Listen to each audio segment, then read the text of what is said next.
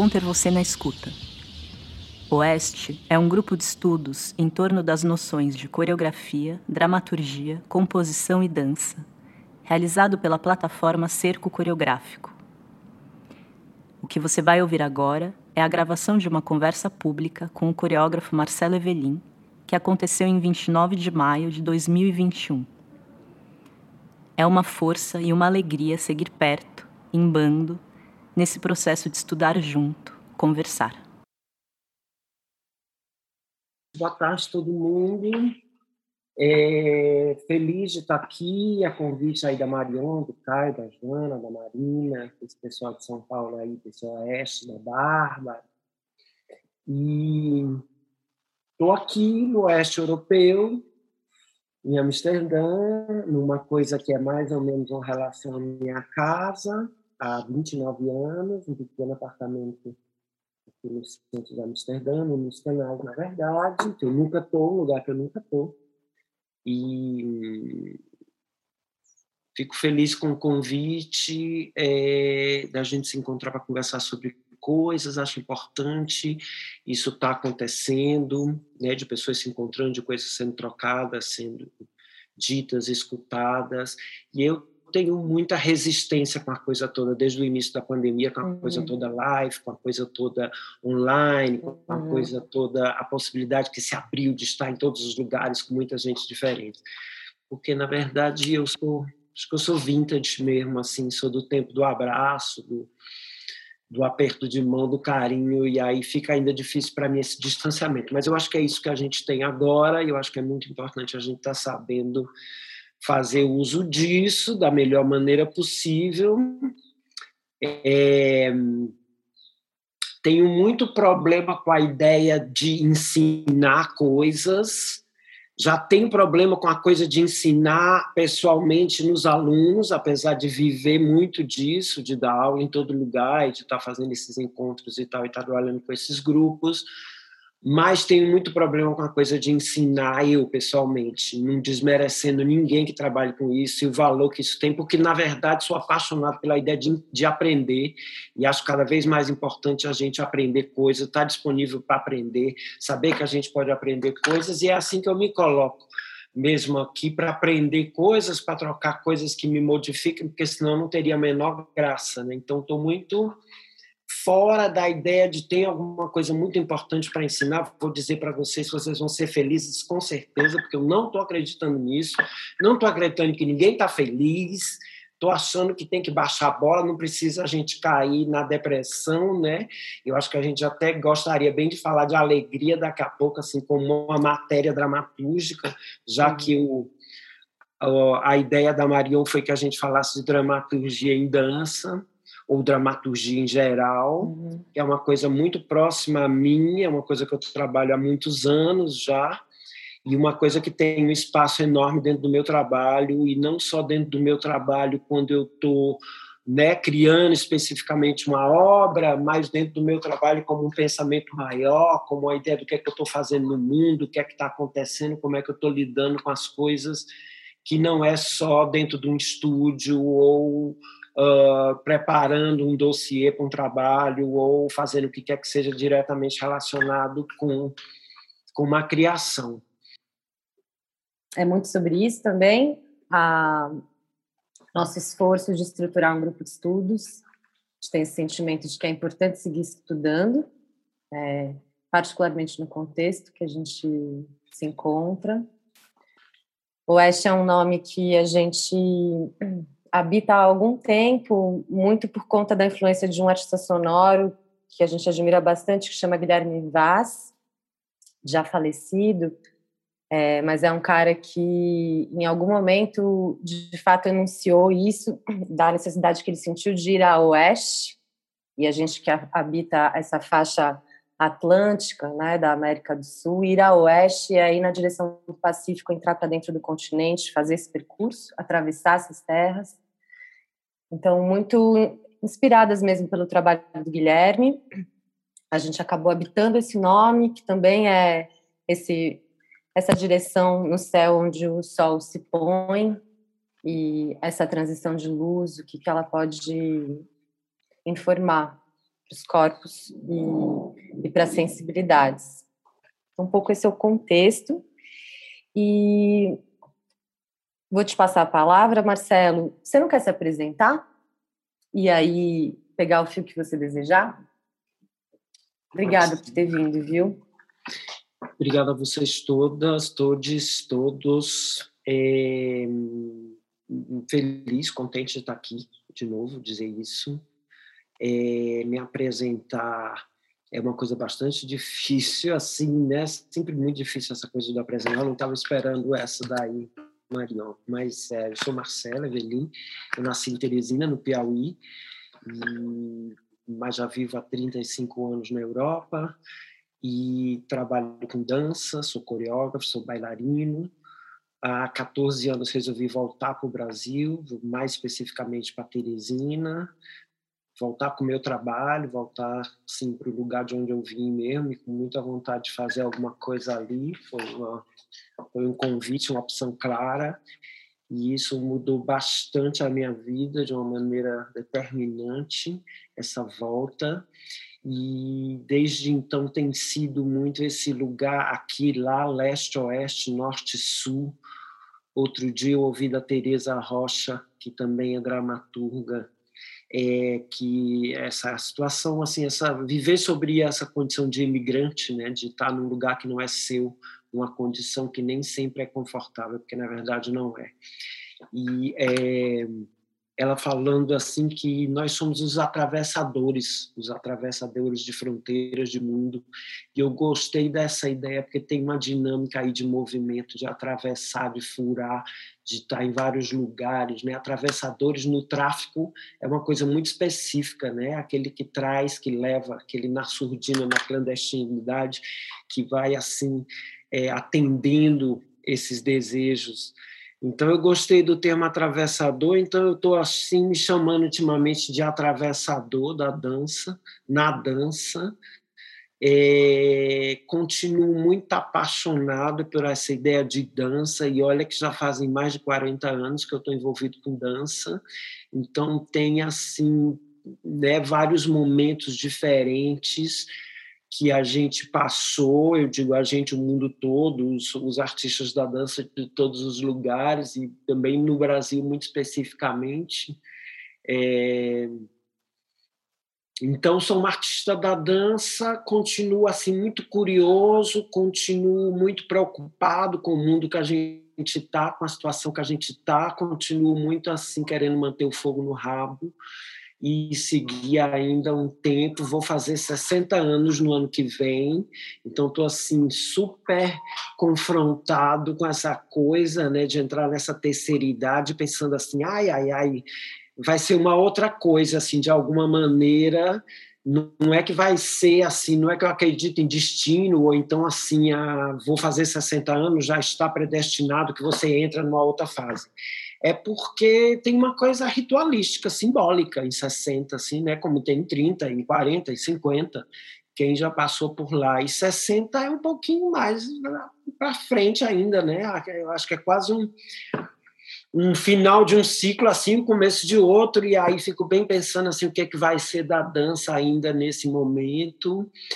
E nesse momento que a gente está de mundo, de tanto isolamento, de tanta, de tanta mudança de subjetividade, principalmente nos nossos corpos, porque eu acho que a coisa que está sendo mais é, ameaçada é a, é a, ideia de corpo, é o corpo como uh, lugar de afetar, de ser afetado, de tocar, de ser tocado, de ser beijado, de ser abraçado, de estar junto. Eu, no meu trabalho, é, eu tenho muito essa experiência de corpo junto, de gente junta. A Marion estava falando de bando, que é uma coisa que é, ela pediu que a gente falasse aqui. Então, é, é isso. Estou aqui na minha casa em Amsterdã, onde eu moro já nessa casa há 29 anos, então é metade da minha vida, é o lugar onde eu mais morei é muito estranho, porque quase não estou aqui, às vezes duas vezes por ano, por um período curto, mas é, minha, é o lugar que eu mais morei. Então eu tenho uma relação assim muito conheço muito esse lugar, sabe? Ainda, ainda é muito uma referência. E aí a ideia é a gente falar de dramaturgia aqui hoje, que eu acho que é um assunto vasto, mas eu acho que ainda tem muita coisa para a gente desmiuçar. Aí eu não sei, não tenho a menor ideia do que é dramaturgia, parto já desse princípio, nem tenho vontade exatamente assim de saber, nem de, jeito nenhum, eu não tenho método, um problema na minha vida é que eu não tenho método, porque eu não quero ter, o povo diz que eu tenho método, mas eu não quero ter método. Às vezes eu acho que se eu tivesse método, eu ganhasse, ganhava mais dinheiro, ia ter mais gente, porque aí, aí eu invento um nome, assim, um método, e aí a coisa vai. Eu não tenho nada contra o método de ninguém, pelo amor de Deus. Acho que as pessoas têm que ser felizes fazendo o que elas ficam afim, mas eu também quero ser feliz fazendo o que eu acredito e fica afim. Então, ainda não rolou para mim a necessidade do método, o que eu sei, o que eu sou, eu estou botando em discussão o tempo inteiro, estou o tempo inteiro duvidando de uma maneira o máximo possível dinâmica para que possa me levar para frente, para algum lugar tentando fazer isso também dividindo com as pessoas. Eu não consigo viver sem as pessoas, sem as referências do que são as pessoas. Eu trabalho realmente em grupo, eu estou sempre misturado, eu estou sempre metido em confusão com alguém, com algum trabalho, ou com alguma relação, ou com alguma conversa, ou com algum grupo, ou com alguma é, grupo de amigos. Então, assim, é isso que eu sempre fiz, é isso que me interessa fazer. Então, estamos aqui para conversar. Fiquem à vontade para propor. As meninas já explicaram aí que algumas perguntas vão ficar escritas e aí a gente faz no final, assim, mais uma coisa aberta para isso. Mas fiquem bastante à vontade para me interromperem, para sugerirem, para perguntarem se eu conseguir, tá? E aí eu estava falando para elas que eu escrevi há três anos atrás um texto, fui chamado pelo SESC aí do Brasil para fazer, para dar algumas oficinas de dramaturgia e escrevi um texto que é esse texto proposta assim né que sobre o que é dramaturgia para mim. Fiquei muito mexido com essa história de dramaturgia justamente porque eu acho que é importante é, para quem trabalha com dança eu acho até que também no geral assim. E escrevi esse texto assim meio caretinha mas tentando falar o que, que seria para mim dramaturgia o que é que eu proporia nessa oficina, e aí eu pensei de, na verdade, começar lendo esse texto, assim, normalzinho, e daí a gente ir esmiuçando, assim, falando é, sobre pontos. Eu acho que a maneira que pode funcionar é eu contar para vocês algumas histórias relacionadas à dramaturgia, porque para mim dramaturgia tem muito dessa coisa assim pessoalizada, dessa coisa do encontro, dessa coisa de como é que a gente se interessa por outra pessoa, para chamar essa outra pessoa para dentro do trabalho da gente, ou como é que a gente no meu caso, que também atuei como dramaturgo, como é que a gente se convida ou chega no trabalho de outra pessoa, porque não é aquela ideia de direção, não é colaboração, é uma outra coisa. E aí, é, a, através dos anos, eu fui vendo maneiras diferentes de fazer isso a partir da necessidade ou das condições que se criavam. Enfim, a coisa foi indo por aí. Então, não sei o que vocês acham, mas pensei de talvez começar com esse texto e aí a gente partir daí, pode ser? Vou ler para vocês, então, já que aqui o Oeste é uma coisa de ler também, então, né? Uma coisa, eu acho que eu não ia ler a eu mesmo, porque, né? Não sou muito da turma da autorreferência, mas é, é, como eu vou falar assim, de um lugar muito pessoal, eu vou eu vou ler. É, o texto chama Cumplicidade e começa assim: A primeira vez que entrei em contato com a ideia de dramaturgia em dança foi em 1988, durante minha temporada como estagiário do Tanztheater Wuppertal, sob direção de Pina Bausch. Estávamos trabalhando no espetáculo Palermo Palermo e o dramaturgo da companhia, Raimund Rohr, hoje criador de suas próprias obras, Sentava-se ao lado de Pina e sussurrava de vez em quando em seu ouvido. Tornei-me um amigo próximo de Raymond e nossas conversas giravam quase sempre em torno da função e implicações da dramaturgia em um processo de criação. Ficou claro para mim que essa não era uma função necessariamente técnica, e sim um atributo de cumplicidade, uma relação crítica estabelecida com certo tipo de inteligência e sensibilidade e aplicada na relação com o criador. Desde 1989, quando criei minha primeira peça de grupo, Musou, de 1989, eu venho trabalhando em todas as minhas criações com um dramaturgo, dramaturga, e por muitas vezes também ocupei a função de dramaturgo a convite de jovens coreógrafos, acompanhando pesquisas e processos de criação.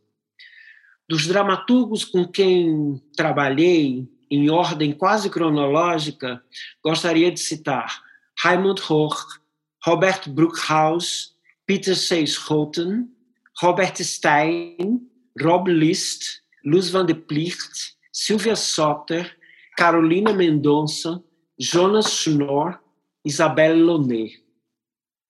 Cada um deles fez parte determinante do meu trabalho como criador, porque cada vez mais entendo dramaturgia como partilha ou uma construção coletiva de sentido comum.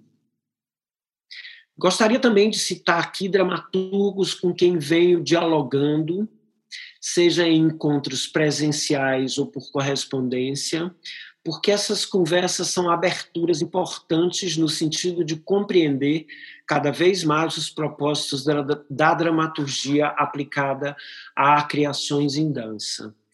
Venho conversando com André Lepec, Christine Greiner, a Boiana Kunst, a Fabiana Brito, a Ana Wagner, o Daniel Blanca Gubai, a Teresa Rocha e a Ana Paz. Pensar a dramaturgia de maneira coletiva, tentando criar condições para que ela exista para artistas e também para não artistas.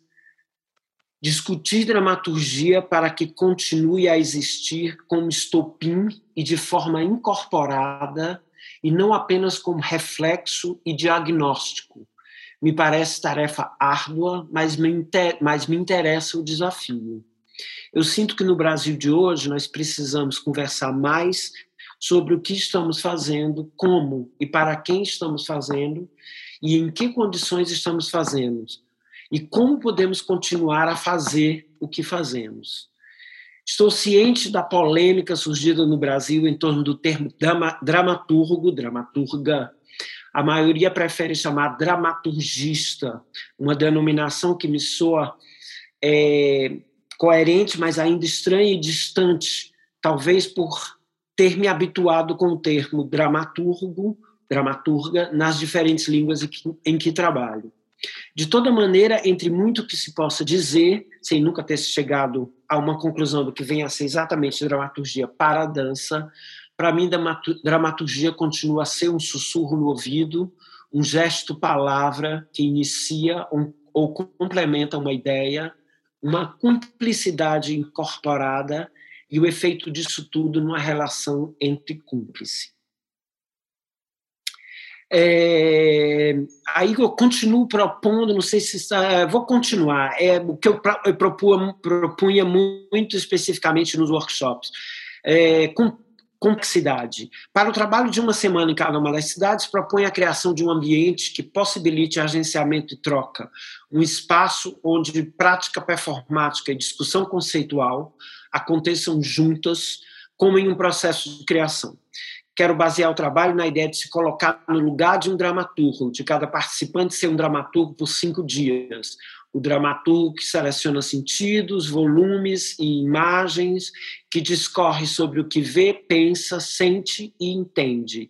O dramaturgo que exercita um senso crítico, ético e estético, que não visa um consenso normativo, mas aposta na multiplicidade da imaterialidade da criação propõe um ambiente de trabalho horizontal e não didático, que estimule a participação de todos e que seja configurado a partir das necessidades específicas daquele grupo, sob orientação minha.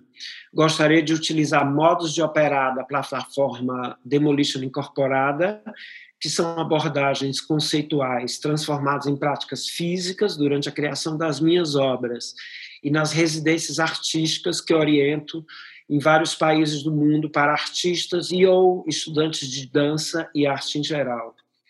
Um ambiente que vai ser criado como uma ficção, uma invenção, a partir de leitura e discussão de textos sobre dramaturgia, referência de obras e artistas, de invenções no cinema, na performance e na moda, de vídeos do YouTube para que possamos compreender e pensar a história da dança, da discussão em torno de outros modos de criação e concepção de espetáculos contemporâneos, de improvisações a partir de questões, de imagens e anotações em cadernos de ensaio, de fascinações e mistérios, de obras que nunca vimos, de obras que nunca existiram, de obras que ainda estão por vir pensar a dramaturgia como ignição, transmissão e atualização, como estado de percepção aguçado ou alterado, como participação em um discurso social e político, como exercício de ética, como formulação de utopias, como xamanismo e barbárie, como fantasmagoria, como revolta da carne, como múltiplas possibilidades de existência para o corpo e para o pensamento. Uh, gostaria de revisitar dramaturgos com quem tive o prazer de trabalhar dos anos 80 até hoje, me perguntando qual seria a questão, o ponto trazido à tona sobre a implicação, entre parênteses, função, é, com ponto de interrogação, do dramaturgo, atuando em um processo de criação para cada um deles. Seria como traçar um mapa das ações, dos modos de pensar e organizar a dança, das estratégias de coleta e seleção de material, dessas formas distintas de olhar transformando, de discutir perguntando, de alimentar criticando. Gostaria de pensar e tentar aplicar alguns procedimentos pensando dramaturgia como reinvenção do que, é, do que experienciei com esses dramaturgos. Pensar dramaturgia como ignição, transmissão e atualização, ah, isso aqui já lira, tá, tá, tá tudo, ah, isso, tá tudo aí, já foi. Então é isso, gente. É esse texto, assim, né, uma coisa Sesc, um jeito Sesc de ser, então, a gente pode começar a falar daí. Eu queria começar a falar, assim, fazendo uma homenagem aqui ao Raimund Rohr, que morreu fazem duas semanas, dramaturgo alemão, que é por muitos anos, que na verdade começou a prática do trabalho dele de dança trabalhando com a Pina Bausch, já no final dos anos 70, no momento que a companhia realmente começou a tomar mais essa direção dramatúrgica, quando eu cheguei em Wuppertal, em 88, Raimund era essa pessoa que chamavam de dramaturgo, que eu nessa, nessa época não sabia o que era, a gente não tinha essa noção, a gente não falava disso. O Raimund, o Raimund era esse homem pequeno, assim, tinha esse raquitismo muito frágil, uma pessoa muito vulnerável, assim, mas de uma força muito grande, uma inteligência brilhante, de uma sensibilidade, assim, que eu fui vendo desabrochar, principalmente depois que ele saiu da companhia e que começou a fazer seu próprio trabalho, é, de muita importância assim para todo mundo, virou um coreógrafo com mais de quase 30 anos de peças criadas, às vezes duas por ano, pelo menos uma por ano, fez muita coisa, viajou muito, mostrou o trabalho muito, foi uma pessoa que abriu um espaço enorme, é, justamente vindo desse lugar de dramaturgia para a cena, uma cena dele, trazendo um tipo de corpo completamente incomum, ainda nessa época, bastante raro de se ver, né, um corpo é, muito afetado ali por muitas coisas. E para mim o Raymond sempre trouxe um pouco essa dramaturgia da solidão eu cheguei em Wuppertal, fiquei muito amigo é, do Raimund, porque estava ali numa situação de estagiário, também numa situação é, muito frágil, né? eu não tinha contrato, então eu estava ali quase numa audição que durou nove meses. Na verdade, foi uma audição que durou nove meses, que durava cada dia e que acabou não se dando do jeito que foi, mas que foi o que foi. E aí eu me aproximei muito do Raimund, a gente se aproximou muito e eu acho até que por uh, na companhia nessa época tinha muito pouco, se falava muito pouco de amor entre homens, de amor homossexual. Era ainda uma imagem muito forte de homem e mulher do casal, que é uma coisa marcante no trabalho da Pina Bausch. É, essa relação assim heterossexualizada e que ali dentro tinham algumas pessoas que já estavam com muita vontade de discutir isso, de trazer isso à tona, de falar disso. E o Raymond era um deles, trazendo sempre com uma sensibilidade muito especial é, essas questões né, do, do homem que também pode se apaixonar por outro homem, ou uma mulher que pode se apaixonar por uma outra mulher, quer dizer, de uma outra forma de estar junto dentro de um lugar ali, homem e mulher, aquela coisa entre atração e atrito é, bipolar, assim, e realmente, como eu falei no texto, eu fiquei muito. Um dia eu perguntei mesmo para ele o que, que era isso, que ele ficava do lado da pina, pequenininho, ele sussurrava a Pina dava questões, né, que é um atributo dramatúrgico dela, ela trabalhava a partir de questões assim cifradas, muito pertinentes, mas às vezes também jogadas assim muito do momento dela ou de uma noção completamente caótica também dela de como construir uma obra. Né? Eu me lembro de um dia que ela chegou de noite, estava uma lua cheia, que ela só chegou e estava com cara de que estava de saco cheio e só disse assim: lua cheia. Então, assim, se vire para fazer alguma coisa a partir dessa ideia de lua cheia, era assim que a coisa é, começava. E o Raymond sempre meio que quase subia assim por um cantinho da mesa dela e falava no ouvido dela, e às vezes eles conversavam baixinho, ela às vezes continuava olhando para o que estava acontecendo ali, enquanto ele continuava falando, e ela acenava com a cabeça assim, e o Raimundo anotava tudo, ia, voltava com alguma coisa, tinha realmente essa, essa relação de cumplicidade, de proximidade, e que até então, com eles dois, eu não intuía a noção de afetividade, que para mim é muito importante hoje dentro de, do que é dramaturgia, que é realmente assim de de gostar de com quem você trabalha como, como dramaturgo, de ter uma relação estabelecida, de troca de afeto, de, de, de estar junto, né? É, a Pina era muito dura, o Raymond era muito frágil nessa situação, nessa posição dele, não tinha assim uma coisa tão afetuosa, mas tinha uma cumplicidade profissional, tinha uma troca intensa ali.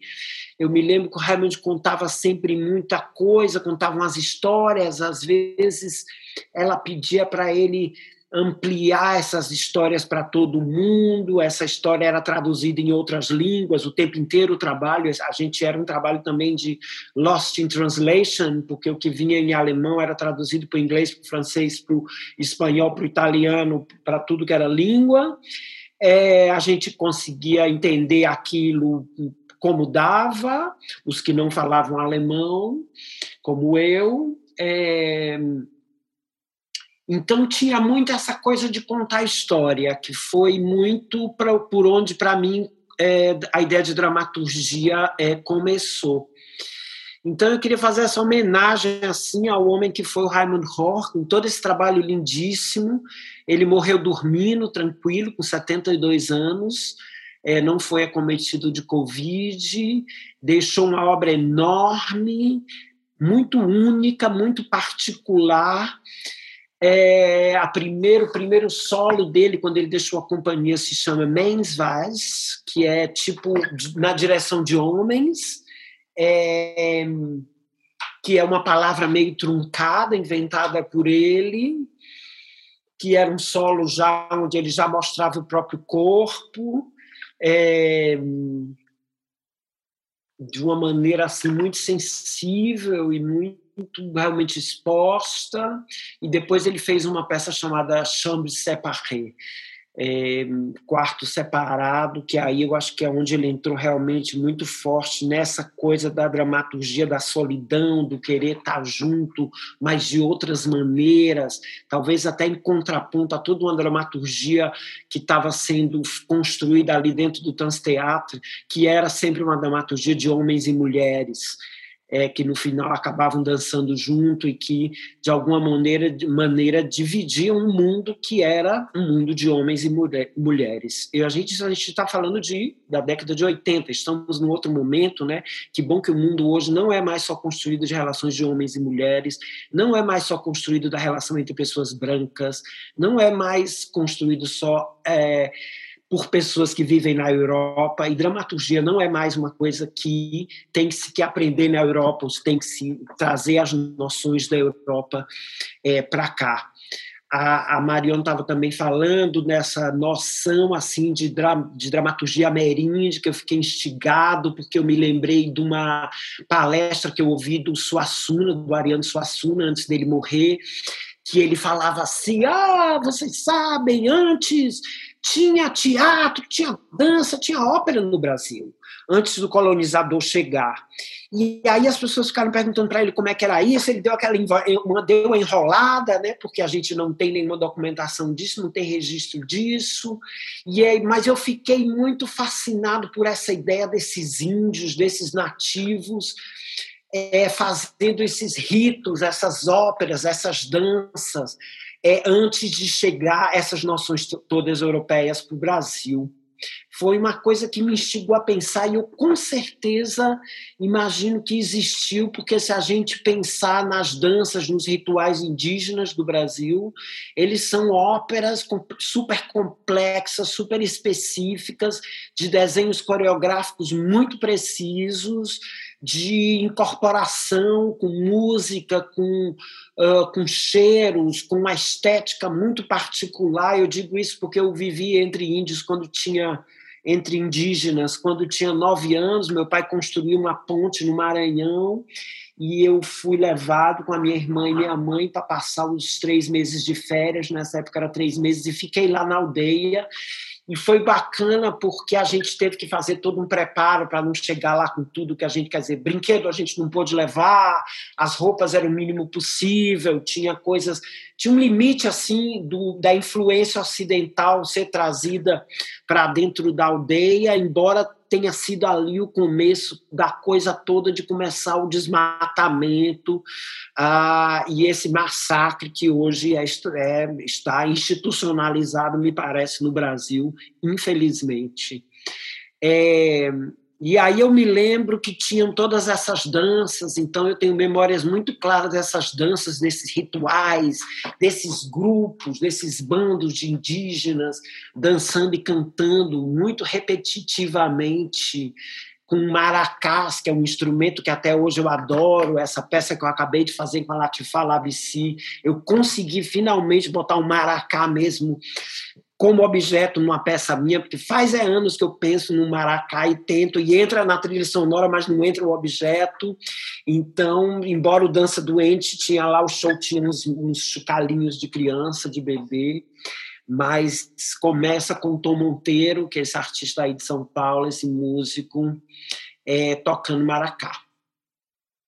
E então fiquei assim, né, me perguntando como essa coisa de dramaturgia, e aí eu, é só história para contar sobre isso, sabe? Em 89, depois que eu saí lá de Wuppertal, eu comecei a fazer meu próprio trabalho, fazia muito tempo que eu pesquisava um pouco uma ideia de anjos, uma coisa quase romântica de anjos, e aí chamei o Peter Seisholt, que é um dramaturgo que hoje trabalha com um coreógrafo italiano chamado Emil Greco, ele na verdade é uma parceria com o Emil, eles fazem um trabalho juntos, não é mais como a gente trabalhava, coreógrafo dramaturgo, eles realmente são autores os dois, mas com Peter eu comecei assim realmente no meu trabalho a falar de dramaturgia, a pensar dramaturgia, a ver como é que isso se dava. No início para a gente, dramaturgia era muito essa noção de como organizar alguma coisa, de como organizar alguma coisa para ser vista, para ser acessada, para ser proposta. É, como é que a gente organiza o material que de alguma maneira já está ali, seja ele mais coreográfico, seja ele mais de imagem ou de palavras, ou mais do que o que a gente chama assim, cenas, né? Estou falando muito desse final de 80, quando a gente ainda trabalhava dessa maneira, sinto que agora é muito diferente. E é, com Peter era sempre muito assim uma troca e é, pensar, falar esse material, organizar esse material, mas já pensando também no mundo, para onde esse material ia. Como é que a gente, em que mundo a gente estava vivendo, como é que a gente estava vendo as coisas em volta e como é que isso, de alguma maneira, é, interferia no que estava sendo trabalhado no estúdio. Nós fizemos várias peças juntos, acho que umas 10 pelo menos, e é, até a gente sentir que já tinha dado, que já tinha um pouco falado juntos o que a gente queria falar, mas eu me lembro que em 95, que foi o começo da Demolition Incorporada, é, eu fiz uma, comecei uma tetralogia que chamava Deus de Quatro, God on All Fours, com a primeira peça que se chamava Meet, que aí eu sinto que a gente começou a fazer um outro tipo de conversa em torno de dramaturgia.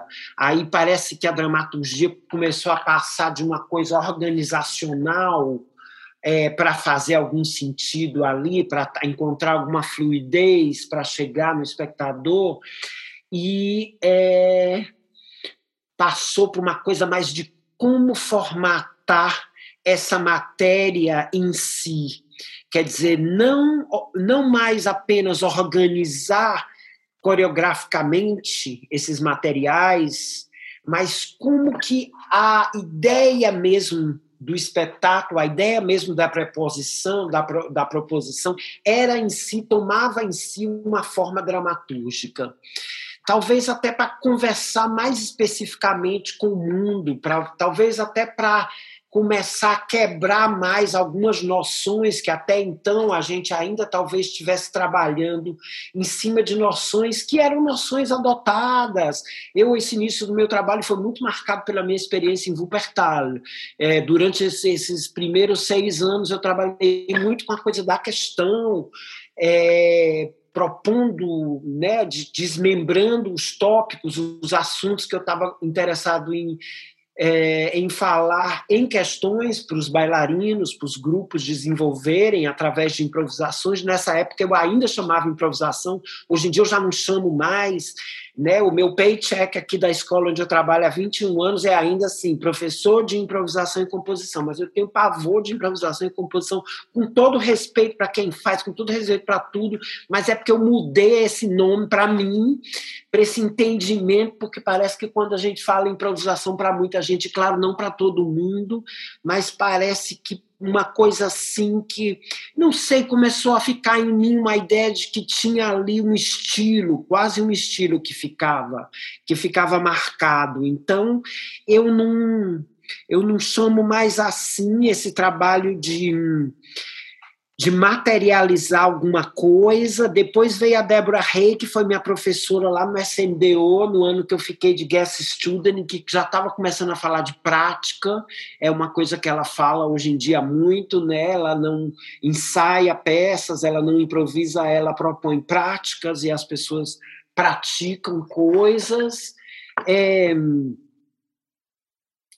isso foi um pouco aí nessa peça que chamava Mitch, eu me lembro da gente falando muito assim, que forma, que forma que isso tem que ter no espaço, como é que isso se dá ali, como é que isso.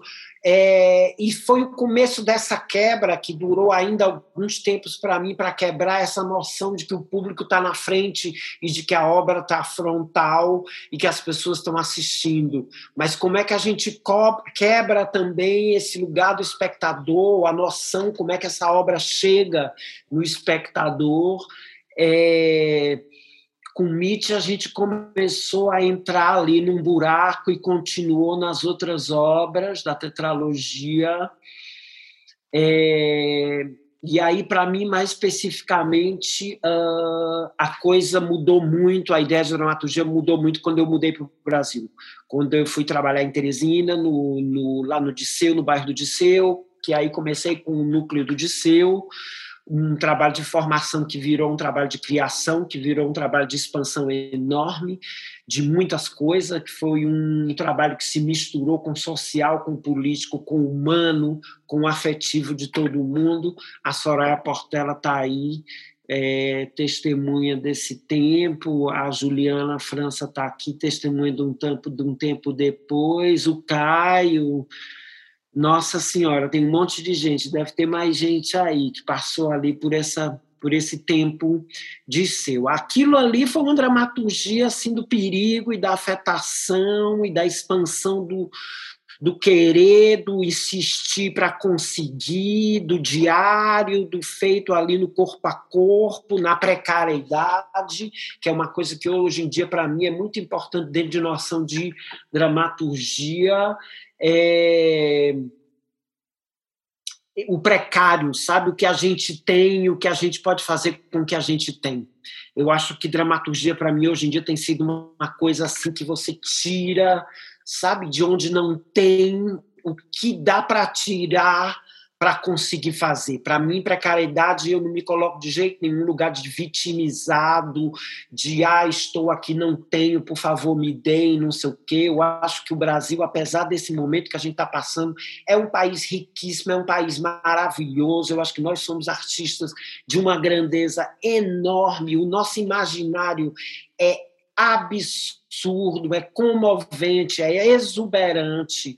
Nós temos referências é, que fluem, que fazem parte assim incorporada das nossas vidas. Então, eu acho que a gente não tem nada para se queixar assim tão especificamente com relação à matéria para dramaturgia, entende?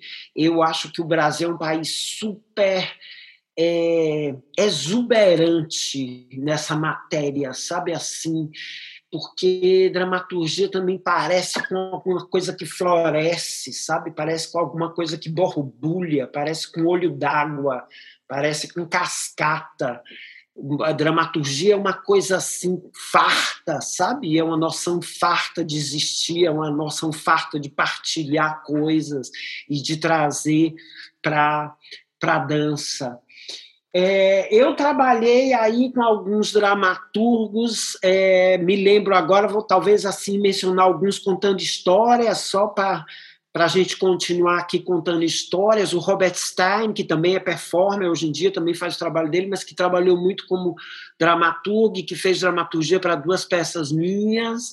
Uma delas eu estava fazendo em colaboração com uma artista francesa, Desirée Delaunay, nos anos 90, chamava é, Corre Estrangeiro, Corpo Estrangeiro, e que a gente fazia, só duas pessoas, era um dueto, a gente estava trabalhando com a ideia de Judita e Holofernes, esses mitos lá da Bíblia, é, de uma mulher que entra no, no, na tenda de um general uh, judeu que está se preparando para é, acabar com toda a civilização dela e ela entra é, disfarçada e seduz esse general para degolar o general para evitar que ele destrua a civilização do povo dela.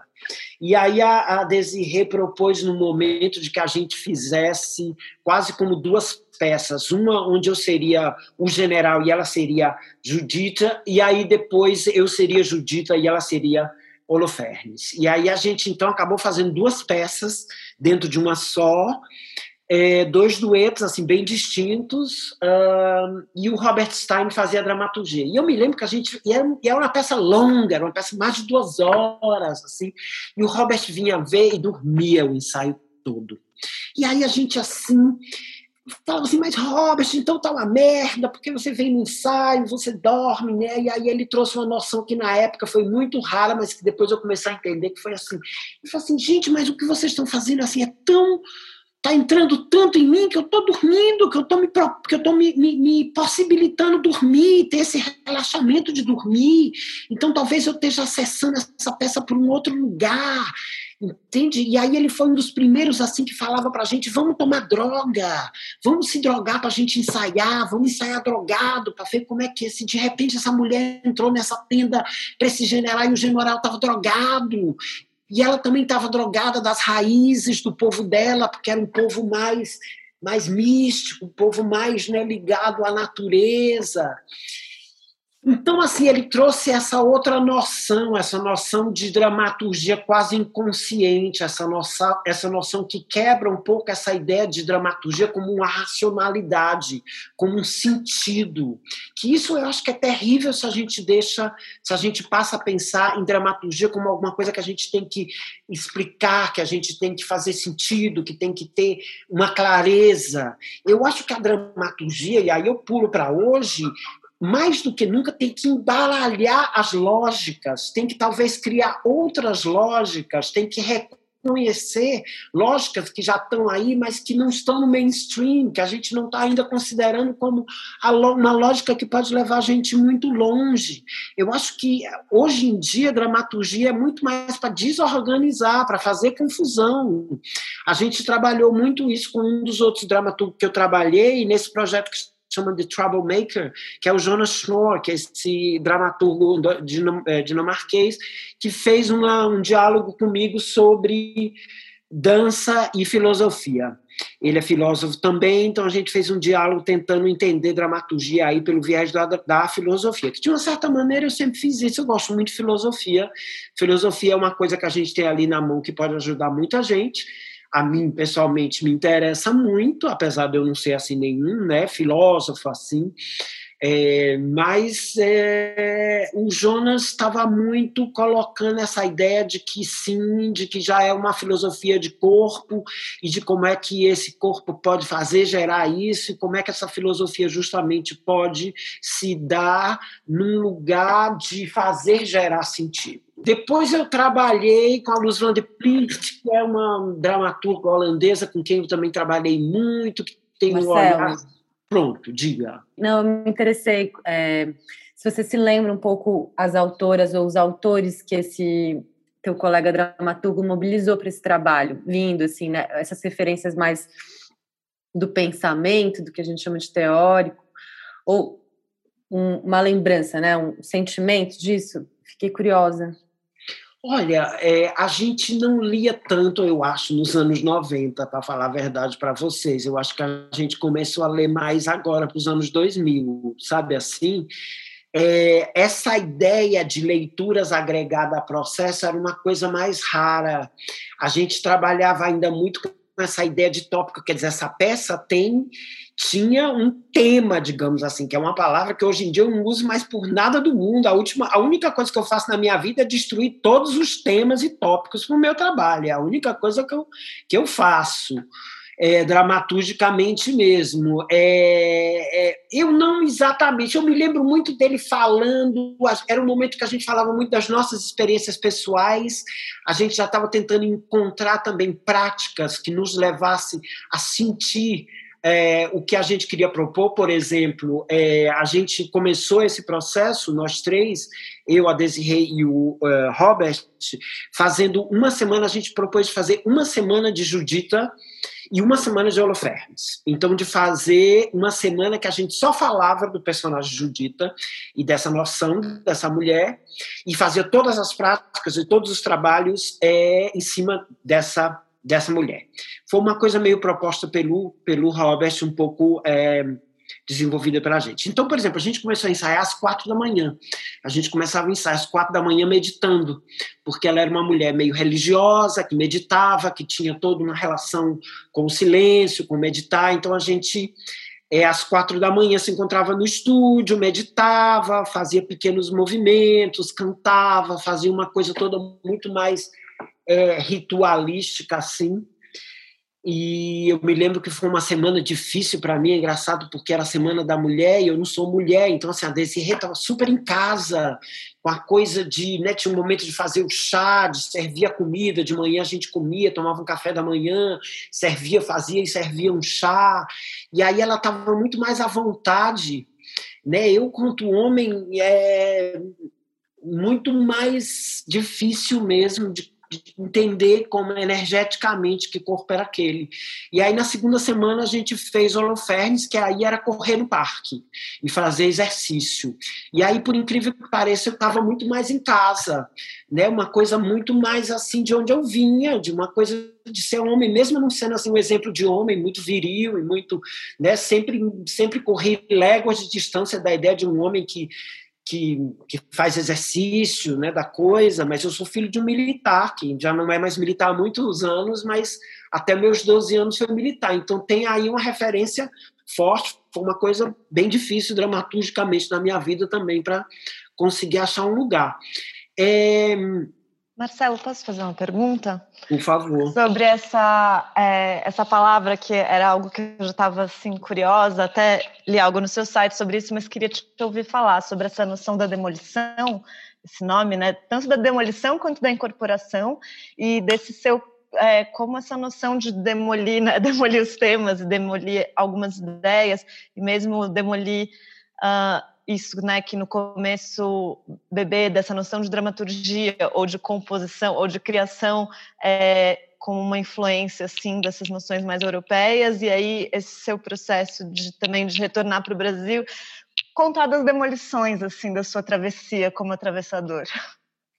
Certo. Essa coisa de demolição me veio quando eu mudei para Nova York em 94 que eu vi essas placas assim, Demolition Inc., que eu adorava essa palavra, e aí comecei a pesquisar como era isso, e comecei a ver umas coisas assim, conversar com as pessoas que me falavam que demolição, a coisa de demolir os prédios, que você coloca as dinamites em lugares muito específicos, tem que medir a distância muito claramente, a intensidade das dinamites tem que ser muito claras, para poder o prédio cair todinho assim, porque geralmente os prédios que são demolidos estão entre outros prédios que não podem ser demolidos. É uma operação muito cara, muito rara de ser feita, porque é muito específica, porque realmente você pode destruir um outro prédio, ou pode sei lá o quê tem um acidente enorme com a coisa. Então são coisas assim, é uma estreia, digamos assim, que não pode dar errado, sabe? É uma estreia, é um, é um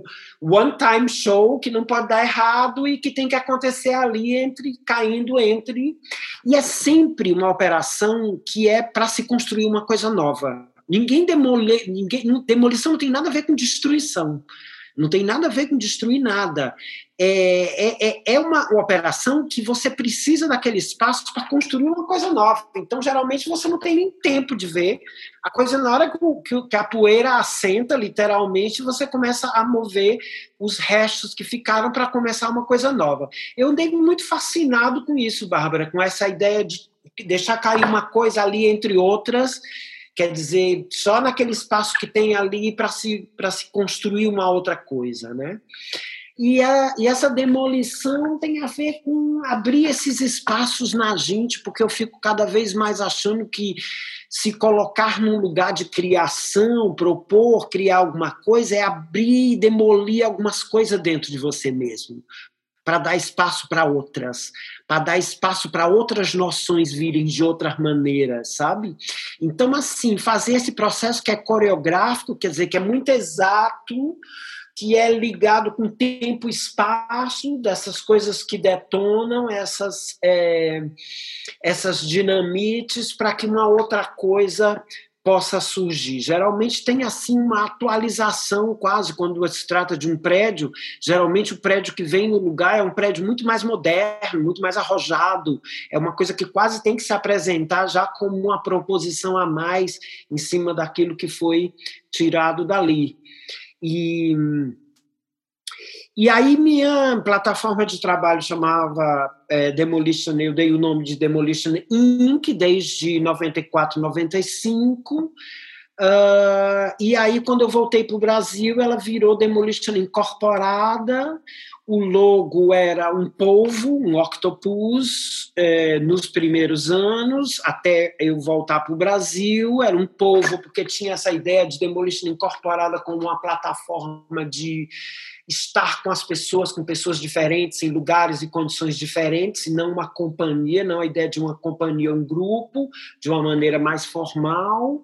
E aí, depois que eu voltei para o Brasil, eu resolvi botar o incorporada e adotar o jumento, que é o nosso é, animal lá do Piauí, que é um animal lindo, que é um animal forte, que é um animal que vem ali da precariedade, que tem uma coisa linda que eu adoro o jumento como é, essa figura do Demolition Incorporado. O Incorporada se reafirmou bastante depois que eu voltei para o Brasil, depois que de alguma maneira eu comecei a trabalhar com esses bandos, com esse monte de gente junta, muito a partir da experiência do núcleo do Disseu, de uma coisa que estava ali naquele corpo que precisava ser acionada ali, quer dizer, o trabalho todo do núcleo do Disseu foi um trabalho absolutamente é, intuitivo, espontâneo, gerado no momento, gerado na situação, não, tem, não tinha nada previsto, a gente também nunca esperou que fosse dar no que dá, a gente ainda nem sabe onde é que isso está dando, eu vejo, eu vejo as pessoas todas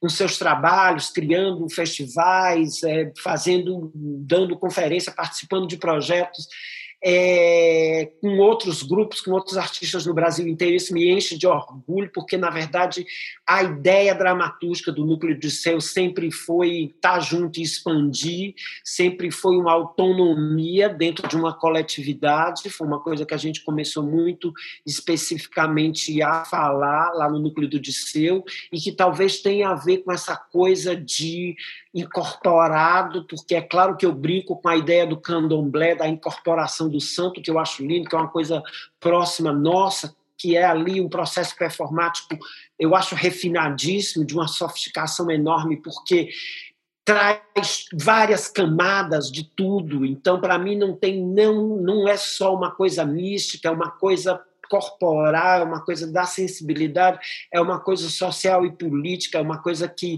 é, agrega assim muita coisa e eu não sou assim de dentro do santo, né, de dentro do candomblé, quer dizer, como um, um incorporador, mas tem uma proximidade, tem muitos amigos, tem muita gente, e já pude, é, de alguma maneira, ter o prazer de trazer isso para dentro do meu próprio trabalho. É, essa ideia de autonomia dentro da coletividade, eu acho que tem muito a ver com incorporado, sabe? É uma coisa quase paradoxal que eu fico tentando organizar como é, porque para mim realmente não é uma coisa assim, ah, eu estou só, então eu tenho minha autonomia, eu estou no grupo, então eu me desfaço do que eu sou para estar tá com os outros, para criar uma coisa do outro. Eu acho que esse comum que eu é, particularmente sempre vim buscando, sempre foi buscado junto com o outro, sempre foi buscado num, num disagreement, numa não concordância né, que, é uma, que é uma coisa que é a base da democracia, na verdade. Isso eu ouvi de uma, de uma filósofa política que falou: você está pensando o quê? Que democracia quer dizer consenso? Democracia quer dizer exatamente dissenso. Significa exatamente não concordar. Então, assim, sempre buscando muito esse lugar de não concordância, mas com uma autonomia de todo mundo é, sendo e fazendo aquilo que lhe interessa, estando próximo da sua fascinação, do seu desejo, daquilo que você acredita. Não sei se te respondi, Bárbara. Oba, eu escutando o Marcelo, como a Els Lagru teve com a gente ontem, tá muito fresquinho, né?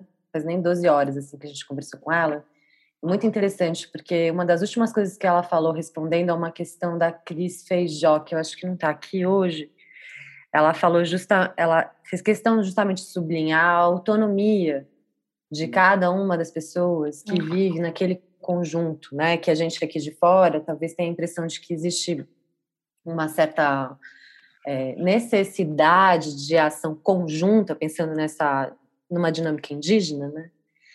Mas que de fato a fabricação dos corpos ela, ela passa por uma co-substancialidade, necessariamente tem um termo bem bonito entre os Kaxinawá, que é o nosso corpo, e que essa feitura do corpo é feito que, que se come, é, onde se banha, o que se banha, com quem, com quem se casa, enfim, tem uma endogamia, todo, todos uns assuntos aí, uns detalhezinhos, uns brilhozinhos que vem interessando a gente, mas ia só fazer esse comentário de como foi importante a El sublinhar que apesar dessa vida coletiva, a autonomia é absolutamente protegida nesses modos de existir. E também essa palavra incorporada, uma palavra é, muito recorrente nos textos assim de etnologia etnografia que a gente tem visitado.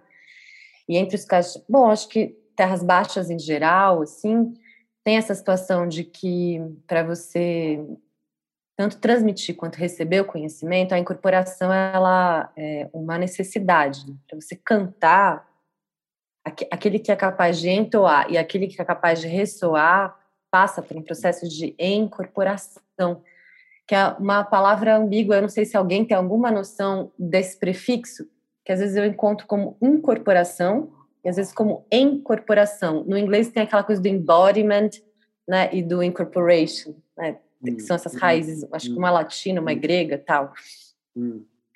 Mas puxei esse fio porque me lembro de você falar, talvez você tenha vontade de falar um pouco, sobre essa dramaturgia que, de fato, é um treco meio que uma dramaturgia da vida, né, que vai vazando para o negócio. Porque ontem a Elsa também é, chamou essa atenção de como ela observando durante o campo, assim, né, sei lá, 15, 20 anos dedicada e com os caras, de que ela notava, assim, uma certa... Ela chama de coreografia do cotidiano, hum. que ela via, assim, uma coisa muito realmente é, marcada em cada gesto, uma gestualidade muito específica, mesmo uma postura, um tônus, peso e contrapeso, essas danças muito aterradas, essa coisa repetitiva que você falou, né, da experiência no Maranhão, essa coisa rítmica para a terra, meio que no contraponto dessa tecnologia de leveza da dança europeia, do balé que sobe, né, uma outra uma outra viagem, assim.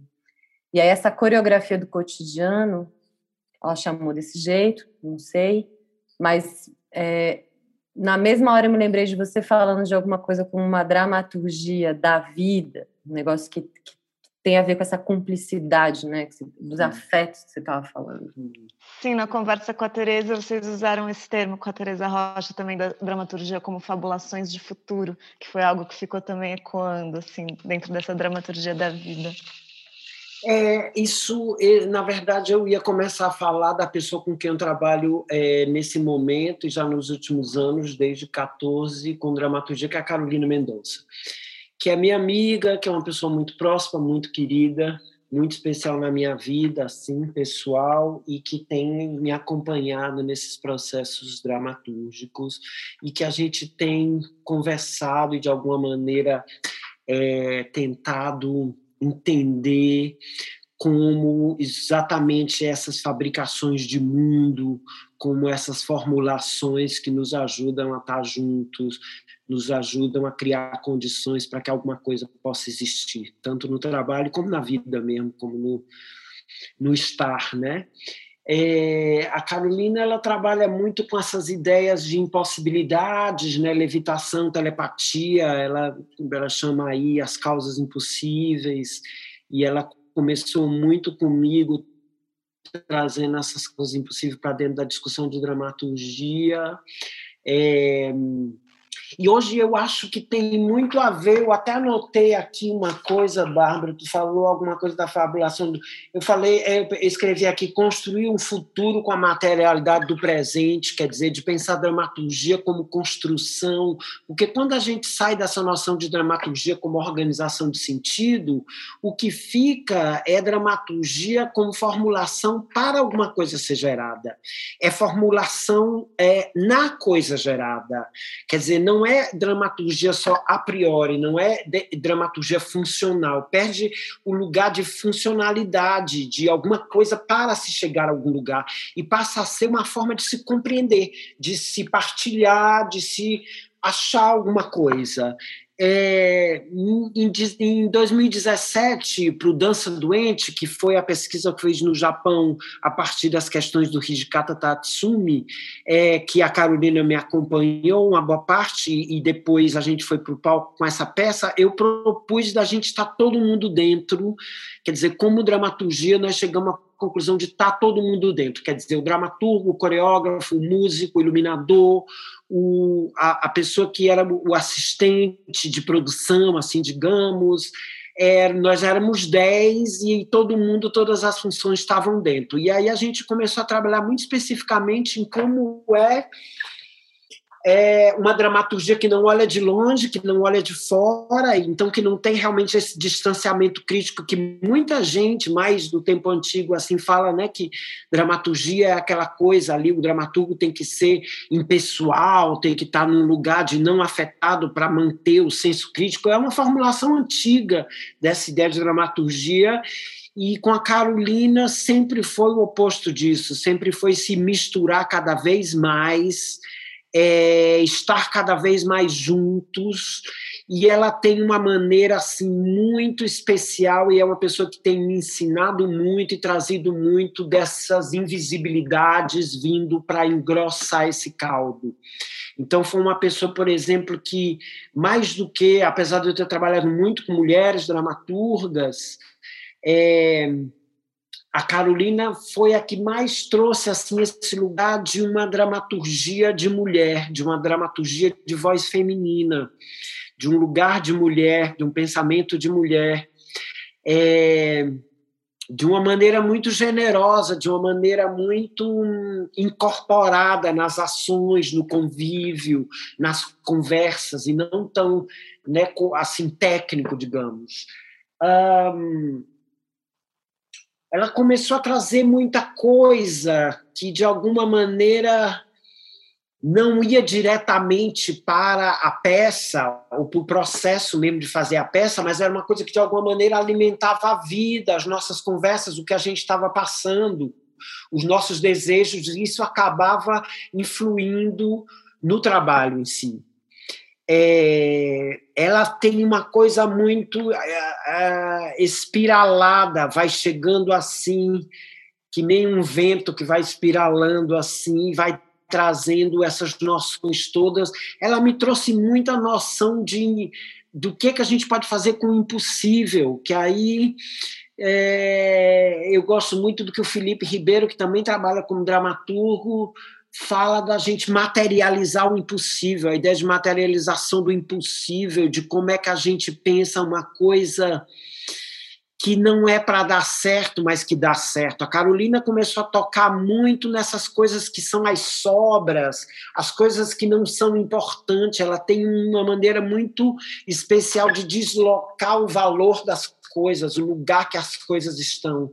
Então, talvez essa autonomia também seja um pouco deslocar esses lugares já dados, esses focos onde já estão os focos, para dar visão, para dar atenção para outras invisibilidades, para outros lugares, como é que a gente pode aprender e deixar entrar noções que são men menos importantes, fundamentais, é, com letras maiúsculas, sabe? Que aí me lembra também muito uh, o livro da Erin Manning, The Minor Gesture, o gesto menor, que acho que já está traduzido no Brasil, que é um livro muito importante que na verdade a gente leu junto eu e Carolina na época de fazer o Dança Doente e que foi muito importante para a gente compreender ali como era esse processo dramatúrgico de dentro, a gente estava muito, é, todo mundo dentro, todo mundo muito incorporado. É, o, a dança doente tem muito essa coisa da, da fantasmagoria, o Hijikata já traz todas essas noções de outros mundos, é, de outras noções, de outros corpos. Uma das questões assim dramatúrgicas do trabalho dele, que para mim sempre foi muito interessante de pensar, para o meu, foi como separar o corpo da linguagem justamente que eu acho assim é, em si já uma coisa quase impossível, mas eu fiquei trabalhando nisso muito é, especificamente, assim, como é que a gente separa corpo e linguagem, e aí também talvez diga alguma coisa de dramaturgia, porque talvez a dramaturgia que a Carolina, que a gente faz hoje em dia juntos, é uma dramaturgia muito menos linguagem e muito mais corpo, muito menos para fazer, para dar uma noção de alguma coisa, para revelar alguma coisa que seja explícita e clara, e muito mais para tocar um lugar de corpo que está sendo afetado, que está sendo transformado, que está sendo triturado por, pelas condições, pelos momentos, pelas referências que estão atravessando, pelos nossos próprios desejos e inclinações. É, tem muito essa coisa no, no Dança Doente foi muito essa fantasmagoria, foi muito um, um, considerar um tipo de dramaturgia que era muito mais escutada e invocada do que presentificada, quer dizer, uma dramaturgia que não precisa apontar o dedo, que não precisa se dar ali como sentido, mas uma dramaturgia que está muito mais invocando alguma coisa que a gente não sabe nem o que é, que a gente, que eu acho que aí é o mistério da criação mesmo, assim, para mim criação é quando a gente toca uma coisa que não existe. Eu me lembro quando eu fui performar no Japão essa essa crítica de dança que era uma velhinha assim que fazia 50 anos que via dança falou para mim assim: eu fui mostrar o Matador em 2011, a primeira peça que eu mostrei lá. Ela falou para mim, foi um dos melhores elogios que eu tive dessa peça, que foi. Ela falou assim para mim: eu não sabia que isso podia existir. E aí eu fiquei muito, para mim, é muito isso, assim, fazer uma criação é fazer um negócio que não existia antes. E aí é de uma pretensão enorme, aí eu não quero dizer que eu consigo, mas assim, o que eu me boto mesmo é para isso. Então, assim, eu não vou para dentro do estúdio para fazer um negócio, juntar o meu sentido, aquelas coisas que eu tenho, as coisas que eu sei, as coisas que eu acho bonito, colocar tudo, fazer um botar um papel de presente, celofane e botar um laço de fita para vender para o público. Isso não me interessa eu, eu me interesso por dramaturgia como alguma coisa que instiga a materializar alguma coisa que eu ainda não sei, que eu ainda não sou, alguma coisa que ninguém ainda é e que ainda ninguém sabe, mesmo que isso tenha buracos, mesmo que isso não chegue de alguma maneira a um lugar de clareza, quer dizer, eu, eu pessoalmente não me cobro nenhum tipo assim de clareza ou justificativa, né? O meu trabalho não é sobre explicar nada, e eu acho que dramaturgia não está nesse lugar.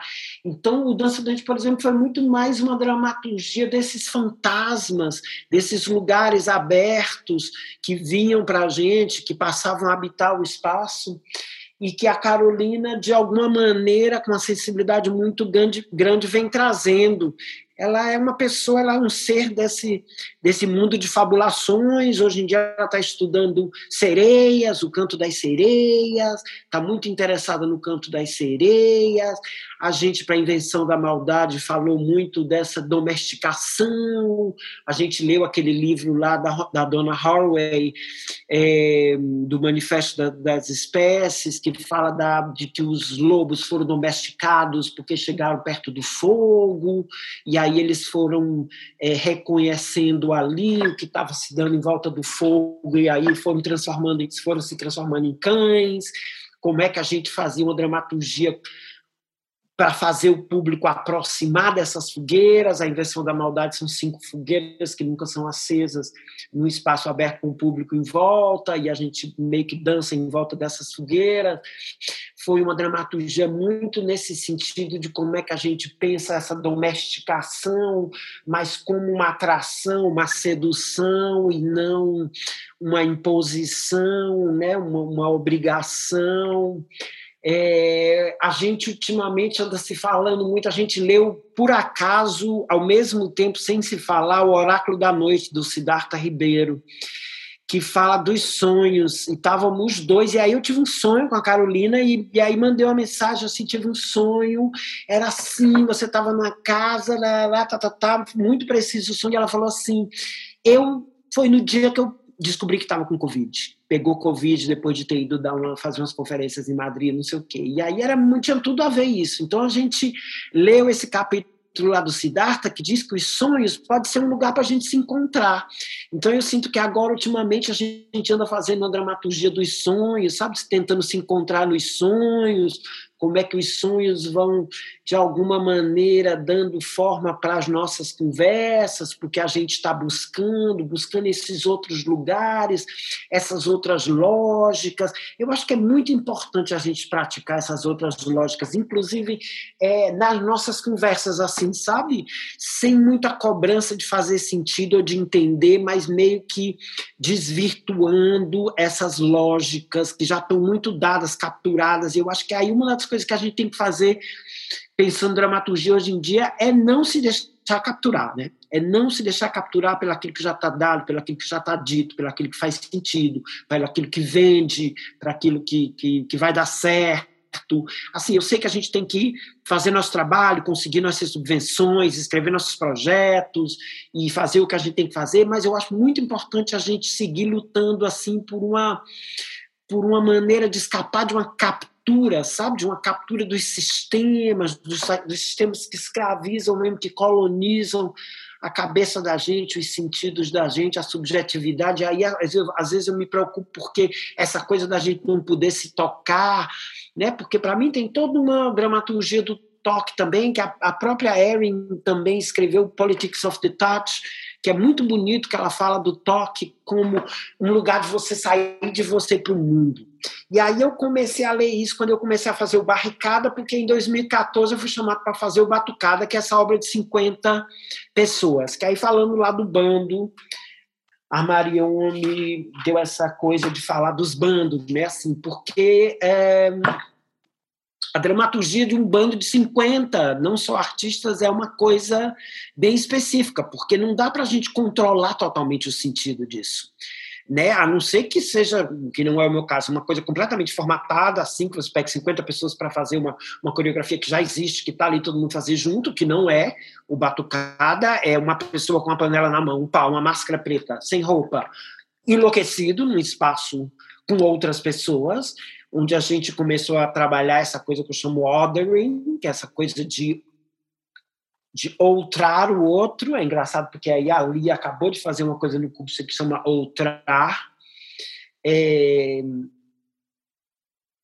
que é essa noção assim que de ser o outro, de se colocar no lugar do outro. Né? O Viveiro de Castro traduziu, traduziu o devir do Deleuze como virar outro, virar outro em si mesmo. Eu acho bem bonito esse virar outro, eu acho bem mais bonito do que de, devir, porque é o tempo inteiro virar outro em você mesmo, é o tempo inteiro virar outro num outro lugar, ou para um outro lugar.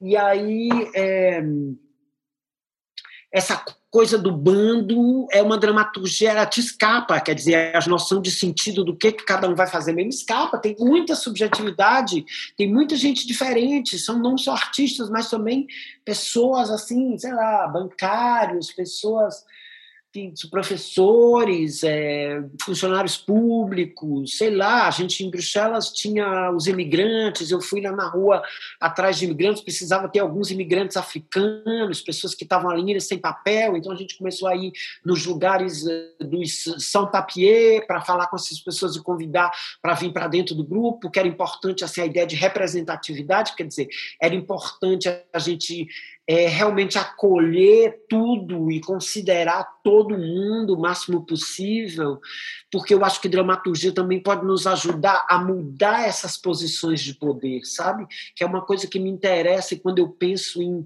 em dramaturgia como materialização de um futuro, eu penso muito nessa reorganização de posição. de uma posição cosmologia. social. Como?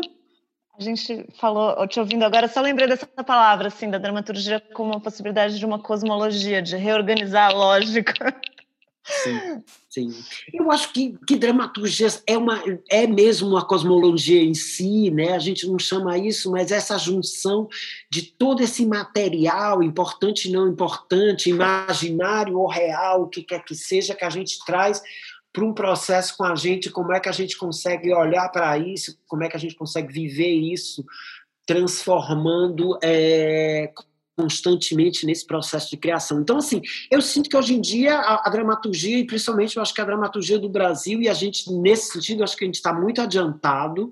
Eu queria dizer, assim, que né, esse ano fiquei muito aqui pela Europa e tal, mas eu acho que a discussão no Brasil ela está muito mais calorosa, ela está muito mais pertinente. Eu acho que mesmo com todos os entraves, mesmo com todas as dificuldades, realmente está terrível, mas a gente está conseguindo falar de quem a gente é, sabe? Apesar de talvez esses lugares, os lugares dos trans, dos negros, dos indígenas, das mulheres, ainda não esteja, é, né, ainda esteja travado, a gente ainda esteja debaixo de lógicas héteros, brancas, machistas, patriarcais, né? A gente já está falando mais disso. Eu acho que a gente já está gerando espaço e condições para se falar disso. Ainda é muito delicado. Eu acho que a gente ainda tem muita coisa para conseguir, mas eu acho que no Brasil está muito adiantada essa discussão, muito mais do que aqui. E que bom, porque eu acho que a gente precisa realmente fazer isso aí, adressar. Então, assim, quando eu penso em dramaturgia para o futuro, eu penso realmente numa dramaturgia radical, de um pensamento radical, que radicalize os lugares que a gente ocupa, como ocupa, as vozes que estão sendo ouvidas, as, quem está falando, como está falando, quer dizer, uma coisa que possa ser mais cacofônica, mas que seja, que estejam presentes todas essas vozes, que todas essas vozes a gente, de alguma maneira, abra os ouvidos para escutar, porque elas existem, elas já estão aí, elas têm um teor imaginativo enorme, potente. É, então, assim, vai de volta para essa ideia, né? Como é que a gente faz uma arte não colonial? Eu, pessoalmente, eu, eu vivo nesse atrito, sabe? Porque eu dependo da Europa ainda para trabalhar e também faço porque gosto, porque tenho, é, é, porque é meu trabalho, porque me interessa, porque também sou curioso. Mas assim, como é que é hoje em dia fazer um trabalho? Eu acabei estrear agora há três dias um espetáculo em Lausanne, na Suíça, para os graduandos da Escola La Manufacture, um trabalho para 12 bailarinos que chama Drama, com a música desse grupo brasileiro do Rio de Janeiro que chama Tantamius Fita, uma música muito foda, assim, muito, uma massa sonora brutal, mas com teor político, de ironia e de sagacidade, de precisão é, política invejável, uma coisa toda distorcida, uma coisa em si mesmo já distorcida, já tirada de um lugar. Né? Tem uma, uma das músicas que ele diz assim: Deus, acelera! Deus, acelera! É só um Deus que acelera, não se sabe para onde, nem de onde, mas é só um Deus que acelera uma coisa assim que tem muito a ver, eu acho, que com o que a gente está vivendo. Então, assim, é sempre é sempre para mim hoje um como que a gente se coloca, como que a gente desloca, como que a gente cria atrito nesses lugares de poder. Como é que a gente não aceita, como é que a gente não aceita aquele lugar que nos foi dado. Outro dia lendo uma coisa do Rancière sobre a pandemia, o Rancière dizendo assim, a, a, o maior desastre que vai dar dessa pandemia é que a gente vai virar obediente. Então a gente vai virar assim, todo mundo bota máscara ali naquele lugar, todo mundo entra, todo mundo bota álcool gel, todo mundo faz não sei o quê, ninguém dá abraço, ninguém faz, todo mundo faz aquela mãozinha assim, não sei o quê. Então, assim, a gente tem que tomar muito cuidado para a gente não virar obediente, para a gente não fazer uma dramaturgia obediente, uma, uma dramaturgia que supre, assim, o bom gosto, né? Uma dramaturgia de selfies. Eu ando muito assim, com medo dessa coisa toda da gente sempre se pavoneando muito e colocando muito tudo que a gente é e o quão incrível a gente é. Eu tenho tido muita dificuldade com essa exposição dramatúrgica de quem somos, de nossas referências, do que nós estamos vivendo e de como a gente está passando pelas coisas. Eu fico sentindo que ainda tem aí uma uma coisa para ser costurada por baixo, sabe? Para ser mais traficada, para ser mais gerada por debaixo da mesa, para ser trocada ali, sabe, como uma coisa clandestina quase, mas que vai chegar a um efeito grande. Não falo clandestino como se esconder, não estou falando de ninguém se esconder absolutamente. Eu acho que o, que, que o momento é de muita presença, de muita presentificação, mas de alguma coisa que de alguma maneira vá nesse lugar das lógicas invertidas. Agora, nesse processo do drama, é, eles são jovens, né? Tem uma coisa, estão há três anos juntos, então é um grupo que já tem muito lugar de poder ali, que vem há três anos junto, se mantendo como aluno de uma escola, passando por muitas coisas e tal. Então, assim, eu entrei também muito tentando desorganizar esses papéis já muito sedimentados e criou muito atrito ali. Chegou uma hora que a gente já não conseguia nem conversar sobre isso um pouco, e aí a gente propôs de realmente começar a conversar fora de uma lógica. Então, fazer as conversas depois das práticas ao invés da gente falar o que, que funcionou, o que, que não funcionou, o que, que a gente acha para onde a gente tem que ir, a gente começa a falar coisas assim, achar outras lógicas para falar, e essas lógicas é, nos conduzirem a um entendimento sem nenhuma necessidade que esse entendimento chegue igual para todos, é, porque se a gente fala de autonomia, a gente tem que considerar que os entendimentos também são distintos, né? A gente às vezes tem a ideia de ouvir essas vozes distintas, mas que o entendimento seja sempre o mesmo, e os entendimentos são distintos. A gente tem que aceitar que eles são distintos de alguma maneira, e aí negociar, porque tem alguns é, é, entendimentos distintos que a gente não está nem um pouco interessado em negociar, porque fazer uma passeada de moto enquanto 450 mil pessoas morrem no Brasil, não tem nada para negociar no entendimento desse, né, gente? Vamos combinar. Então, assim, é, dos que nos interessam, dos que a gente consegue acessar, de como é que a gente faz para falar fora dessas lógicas. É, então, é, tem essa coisa, sabe? Assim, estou um pouco nesse lugar. Esse trabalho que eu fiz com a Latifa Labici também é em colaboração, uma peça de nós dois com Tom Monteiro. A gente pensou numa vigília antes da pandemia, ainda a gente teve uma residência e resolveu que a gente queria fazer uma vigília, esse estado de vigília. E aí a gente, aí a pandemia veio, as, todas as, as residências que estavam ali alinhadas foram canceladas, a gente só conseguiu se encontrar um ano depois e aí teve que fazer a peça toda num período de dois meses, que na verdade era para ser feito em estágios, assim, com espaços entre.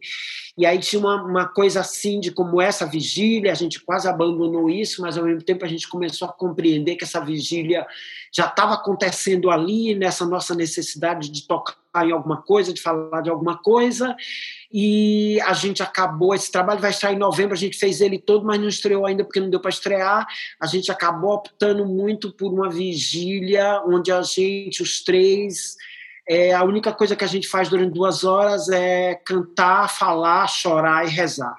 A gente está coberto com uns, uns, panos que tem um efeito e a gente só faz isso os três nessa coisa meio meio simultânea, meio é, o corpo está presente, trazendo essa voz e mexendo, vibrando. A gente falou muito de uma dramaturgia vibratória, exatamente com a Isabelle Launay, que é uma, uma, dramaturga teórica francesa, mas que viveu no Brasil, fala português, tem uma proximidade muito grande com a, com a cultura brasileira e é uma pessoa também que é, que está muito próxima do meu trabalho e do trabalho da Lia Rodrigues. É, a gente falou da Silvia Spotter, que é dramaturga da Lia Rodrigues, que me contou, por exemplo, que é uma imagem linda que eu adoro da Silvinha, que é ela disse que um dramaturgo é para jogar peixes no rio e deixar esses peixes engordarem, aí depois o coreógrafo vai pescar os peixes. Eu gosto dessa imagem. A Silvinha, eu tive o prazer de trabalhar com a Silvia Sota para o Matador, o momento onde eu estava ali, depois que a gente saiu do Teatro do Disseu, eu estava sem nenhum dinheiro, sem nenhuma, ela tendo que fechar uma trilogia, e aí eu chamei a Silvia, veio quatro dias e fez uma uma dramaturgia assim super precisa, nos colocando no lugar que a gente estava ali achando que era uma coisa, e aí ela só nos ajudou assim, sabe assim, fez uma coisa parteira, porque dramaturga também tem uma coisa assim parteira, sabe? Só ah, eu acho que, né, eu nunca pari, mas pari diz que é só assim, é só dilatar e deixar ir empurrar para fora, né? Deve ser uma experiência incrível para quem já teve. É e, e às vezes eu também compreendo dramaturgas como essas parteiras que dão esses espaços assim para as coisas saírem. É... Marcelo, aproveitar Fala. aqui a sua brecha é, de dizer que a Juliana França fez uma pergunta aqui e a gente está ah. tô vendo aqui que estão a gente está caminhando também para caminhando para o fim do nosso encontro. Temos mais uma meia hora, mas talvez fosse um momento legal de abrir para outras pessoas falarem também, junto dessa, dessa, aproveitando a nossa multiplicidade aqui, estamos em 30, né? Então, Uau, Juliana, se quiser fazer a sua própria pergunta, né, ler o que você já formulou, ou reformular a partir de tudo, que eu quase falei, parece que o Marcelo leu a pergunta, porque ele foi, foi falando coisas, deixa eu ver. Mas, por favor, e aí depois da Juliana, quem mais também quiser, a gente aproveitar aqui. Assim, Quer falar, Ju? Talvez seja importante você trazer. Eu estou lendo aqui, mas traga. Uhum. Não, eu só estava, você estava falando e eu fui é, refletindo junto, é mais um comentário, talvez, mas relacionando, né, é, que a Marion trouxe essa coisa da dramaturgia do cotidiano, e, e, eu fiquei refletindo, né, que é, hoje a gente vive essa lógica neoliberal que, que faz o trabalho avançando, né, na todas as esferas da vida. Acho que um pouco isso que você comentou, da gente toda hora tá dizendo o que a gente é, e isso ficar muito confundido com o trabalho, né, e a gente está o tempo todo nessa essa produção de si de algum jeito. E fiquei um pouco pensando na que em algum momento as vanguardas buscavam essa aproximação entre arte e vida, né? Tinha essa esse sentido naquele momento, mas eu fiz essa reflexão, né? Será que o que, que esse momento que a gente vive está pedindo, né? Se a gente ainda está é, se não pode ser uma cilada pensar nessa dramaturgia do cotidiano nesse contexto que a gente está vivendo, né? E ao mesmo tempo fazendo um pouco um comentário aqui também é, de que eu gosto muito dessa, dessa ideia de dramaturgia como invenção de futuro e como é, imaginação é, disruptiva, assim, digamos assim, porque eu acho que é, uma das coisas, um dos sintomas sociais e políticos, eu acho que talvez mais fortes que a gente vive é essa, essa quase hipnose depressiva que a gente vive, né? Essa, essa falta de energia, já, já há alguns anos vem, né? Toda essa coisa do corpo que não aguenta mais, isso já vem, vem se, é, eu acho que vem se agravando e, e, enfim, acho que não é à toa que a depressão é uma segunda epidemia no mundo. É, e que a gente está falando de um afeto, né, de, de, um tipo de corpo que está é, meio que instaurado, assim, quase como uma hipnose mesmo. E, e aí eu gosto muito dessa ideia é, da imaginação, porque eu acho, eu acho que a gente está muito, a gente está com pouco é, exercício cognitivo de imaginação, né, pelos, pelas próprias formas de comunicação. Então, para mim, isso é a coisa mais potente, eu acho, é, do momento, pensando assim um pouco em tudo que você falou, como dramaturgia, como isso que atravessa uma reflexão política e social, enfim. Só um comentário, assim. Sim, muita coisa aí, Juliana, muita coisa aí. Eu concordo total contigo, acho importante que você traga isso, porque assim, eu acho que a gente está mesmo num certo anestesiamento dessa imaginação, e eu acho que é o que a gente tem agora né? O que a gente tem não só para sobreviver assim cotidianamente, aguentar a mesma coisa, mas também para fazer gerar alguma coisa para o futuro, para os nossos filhos, para as novas gerações, que é uma coisa que eu tenho muito, é, que eu penso muito. A gente né, tá aqui agora, mas outras pessoas vão estar tá depois de um outro momento. E que lugar é esse que a gente vai deixar? O que que a gente pode fazer com o nosso trabalho que possa servir para quem vem depois, para quem fica, para outras pessoas? É uma coisa realmente que me afeta. Eu acho que, é, que não dá mais para a gente pensar, gente, em criação de dança, de processo, do que quer que seja, dentro só a partir do nosso umbigo, só a partir daquilo que nos interessa, só daquilo que nos move. Eu acho que estar hoje em dia num processo de criação já é estar entrando em contato direto com o mundo, com o que está tá no mundo, com o que está no mundo também de sendo transformado, porque o mundo, eu não estou falando só do mundo sistêmico, aquele que já está dado, né, normativo, mas o mundo que a gente está querendo construir. Então, eu fico achando que a dramaturgia do futuro é essa da gente construir o mundo mesmo, entende? É quase como construir o mundo antes de construir os trabalhos que esses mundos vão ver. Eu acho que tem uma inversão aí, né? A arte, de alguma maneira, ela era assim, aquela mensagem de um mundo melhor ou de outras outras noções de mundo, e agora parece que a gente tem que construir o mundo e a relação entre as pessoas para que isso venha a ser material coreográfico, dramatúrgico, material de trabalho. É, tem uma inversão. Eu acho que é muito importante que a gente abra e considere essas outras noções mesmo, para a gente conseguir já é, sair desse anestesiamento depressivo, porque senão a gente não consegue fazer dramaturgia, porque senão a gente vai estar organizando o mesmo de sempre. E eu acho que a gente já sabe que o mesmo não vai funcionar. Não é, não é só porque tem um vírus, porque não sei o quê, é porque o mundo também já não estava já não tava funcionando como a gente queria que funcionasse. Então, assim, as coisas estão vindo juntas. E aí eu me lembrei, Ju, desse último livro do Achille Mbembe, que chama Brutalismo, que saiu dois meses antes da pandemia, do colapso todo, que ele propõe a gente olhar, a gente sair dos nossos lugares de identidade, dos nossos lugares de discurso, para pensar o mundo como uma coisa geral, como uma coisa de todos. E eu acho que agora a metáfora que mais para mim se aplica nesse momento é essa ideia de que nós estamos no mesmo mar, mas em embarcações muito distintas, porque são muito distintas.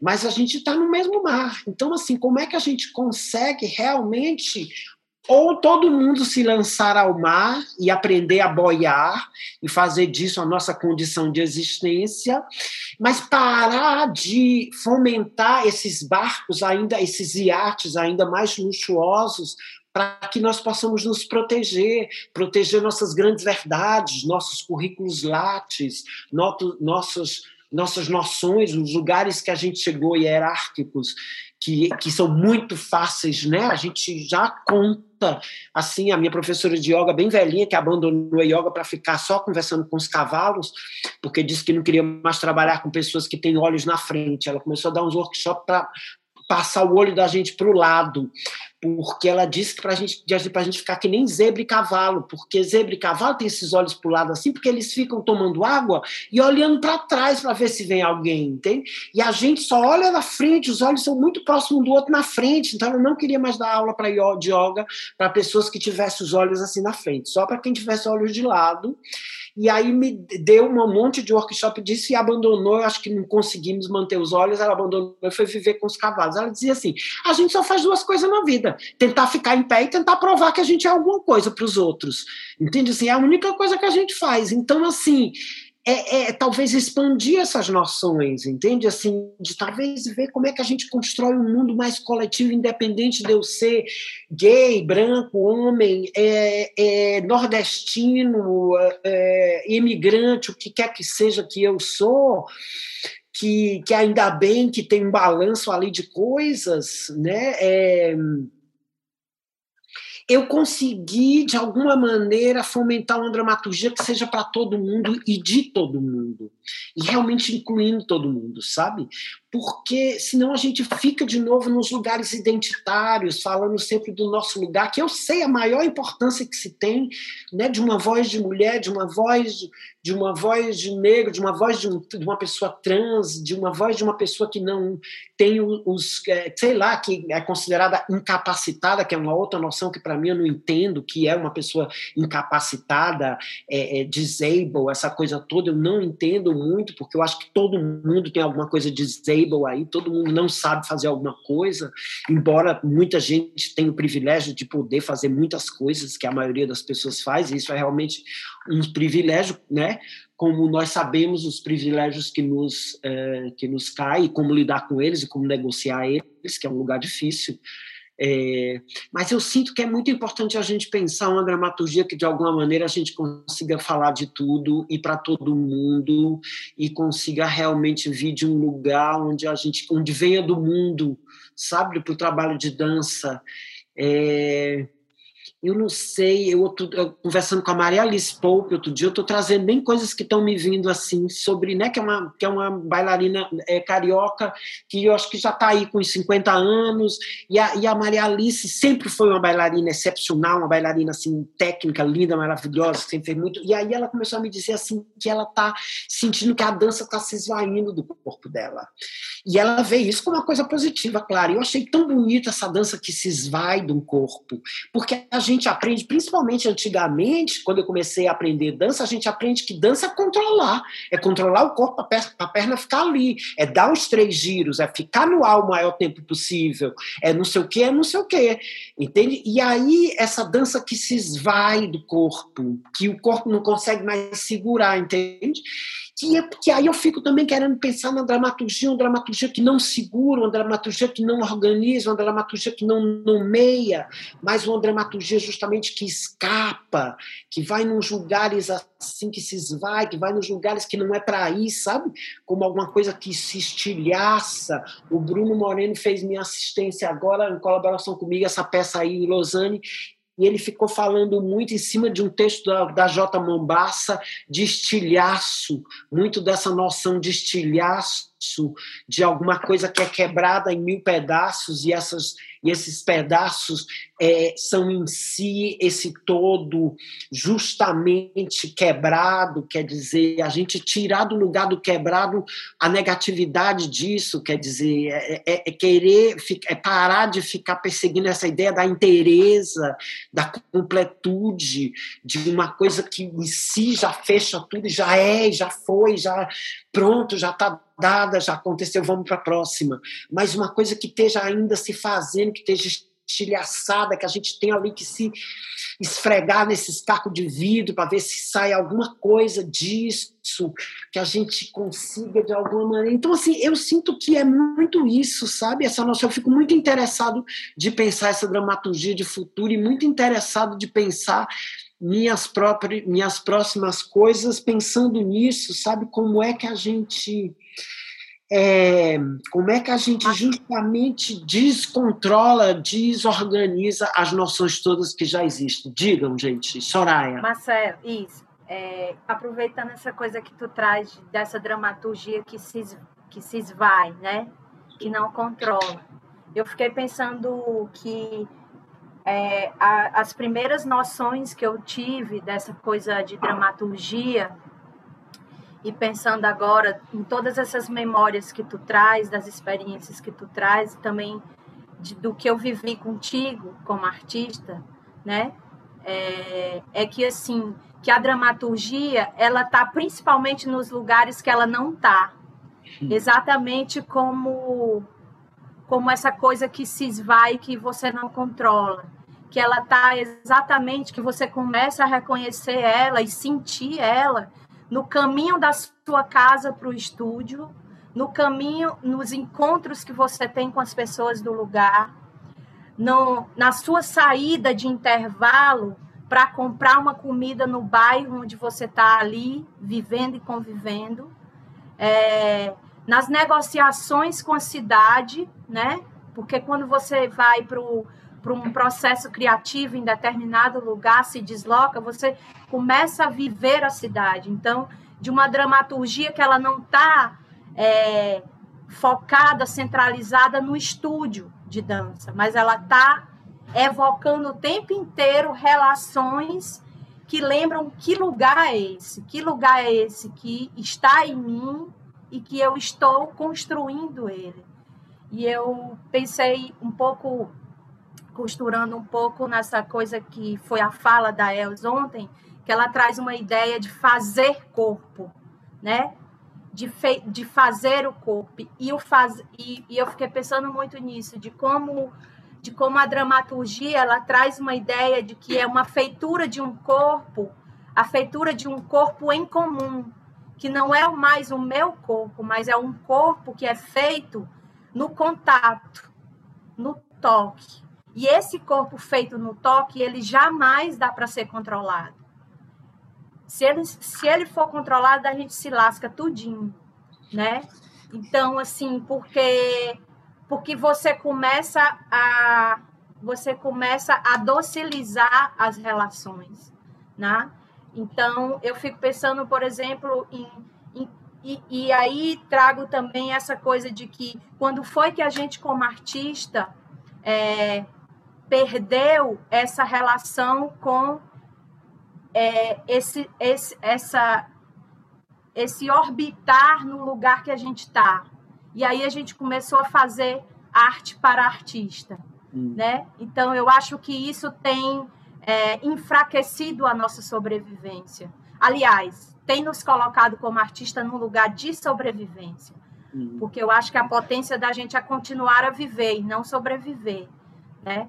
E, e aí eu fico pensando muito pensando muito nisso, que a dramaturgia, para mim, ela traz exatamente essa ativação que é um, um, uma, uma fricção que não está aonde a gente pensa que está, mas ela está em tudo aquilo que a gente começa a revolver quando a gente entra num processo de criação.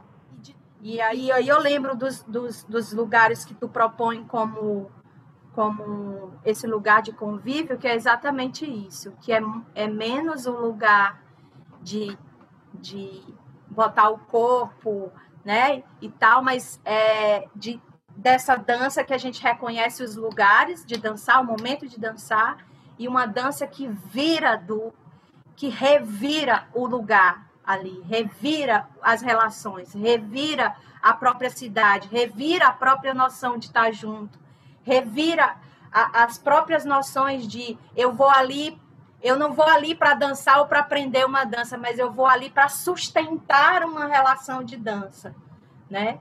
Mais do que e aí eu sustento ela com quem já dançou, com quem não dançou, e eu reconheço ela numa conversa, eu reconheço ela na temperatura do lugar, eu reconheço ela no, no café que eu tomo, eu reconheço ela nas posições que eu ocupo, nos ajustes que eu tenho que fazer.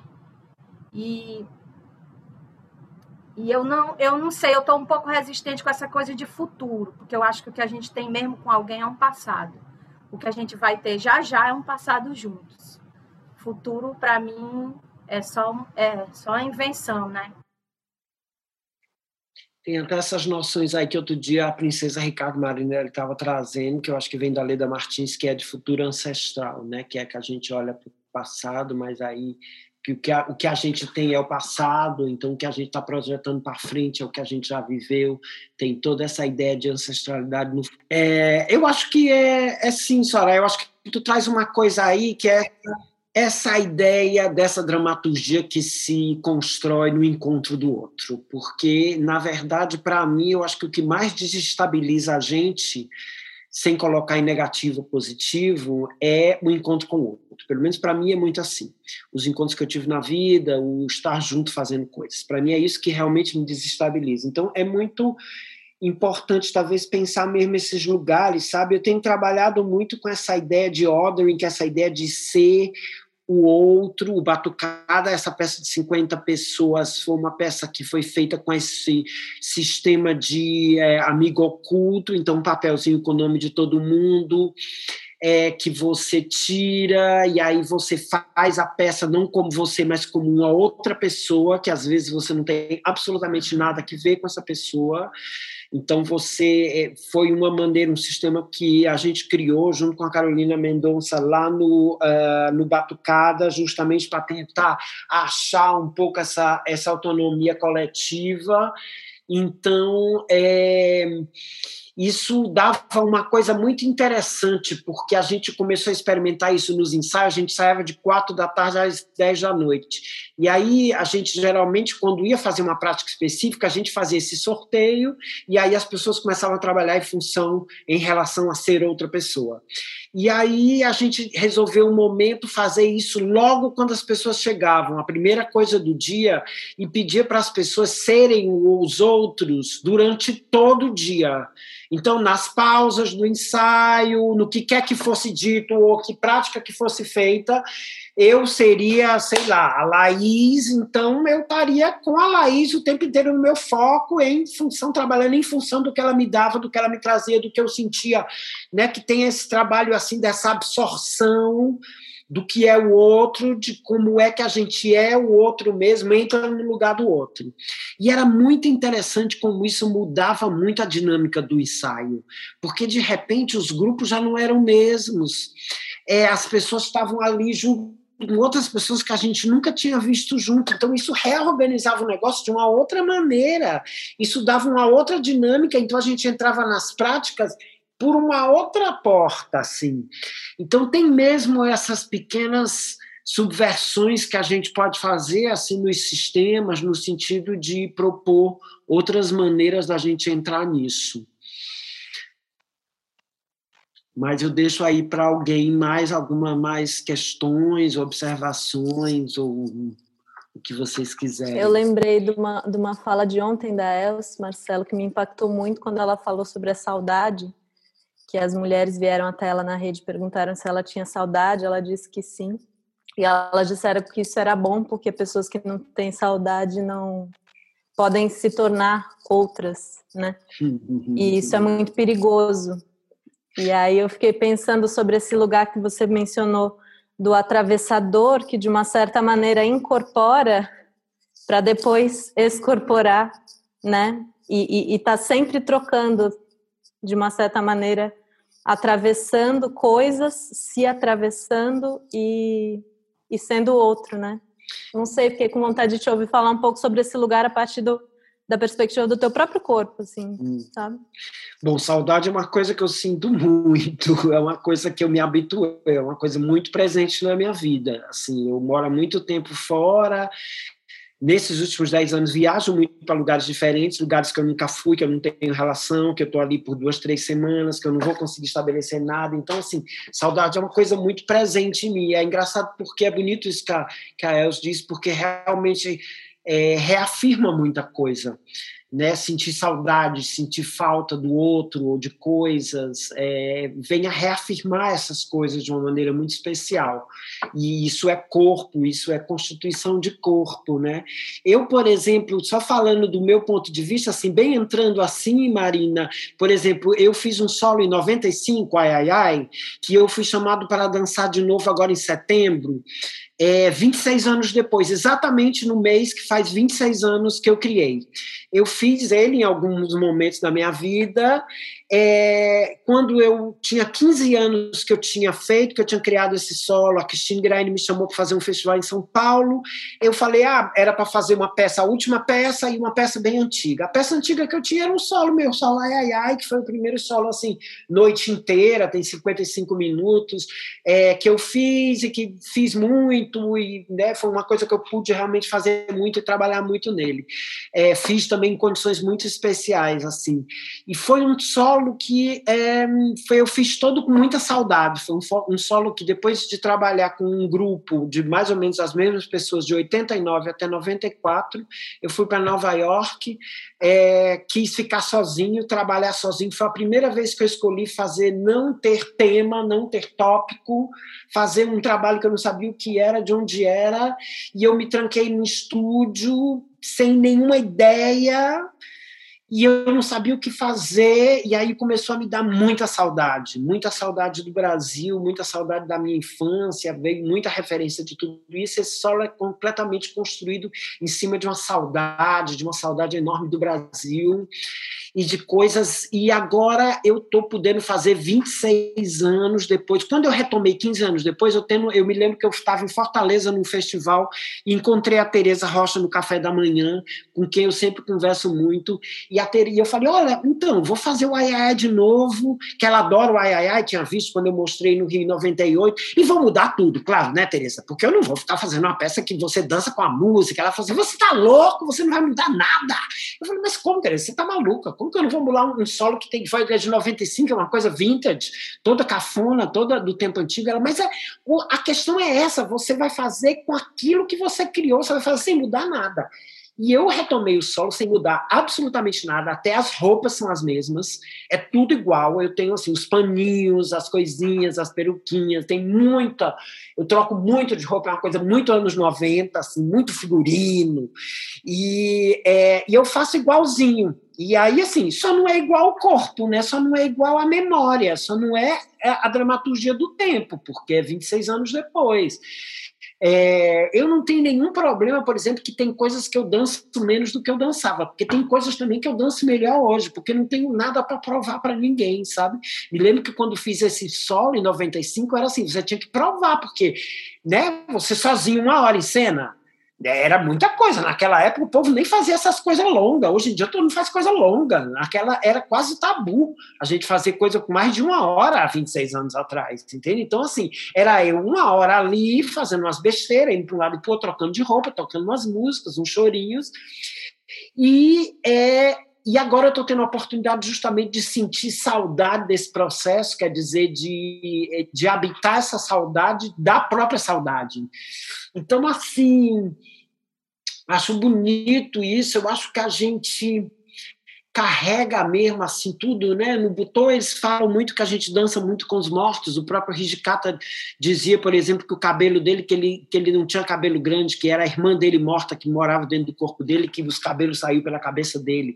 Então eram os cabelos da irmã é, ele realmente né, foi muito assim a fundo na ideia de dançar com esses mortos no próprio corpo e de, de pensar nesse corpo como uma como um processo quase de estar inanimado ou de como é que esse corpo pode ser animado por essas memórias ou por essas outras pessoas que estão as questões que o Hijikata levanta no trabalho dele ainda são muito pertinentes para mim ainda são muito é, presentes. Essa pesquisa que eu fiz no Japão, que deu no Dança Doente, foi engraçado, porque quando eu fui dançar no Brasil, muita gente criticou e fez até uma coisa assim: ah, ele não é japonês, como que pode ele falar da cultura do Japão, entende? E eu não tive a menor intenção de fazer uma peça Butô, nem fazer uma coisa acadêmica, assim, a minha pesquisa acadêmica sobre o Butô, mas de ver como é que me afetava, porque me afetava o trabalho do Jicata, as questões que ele,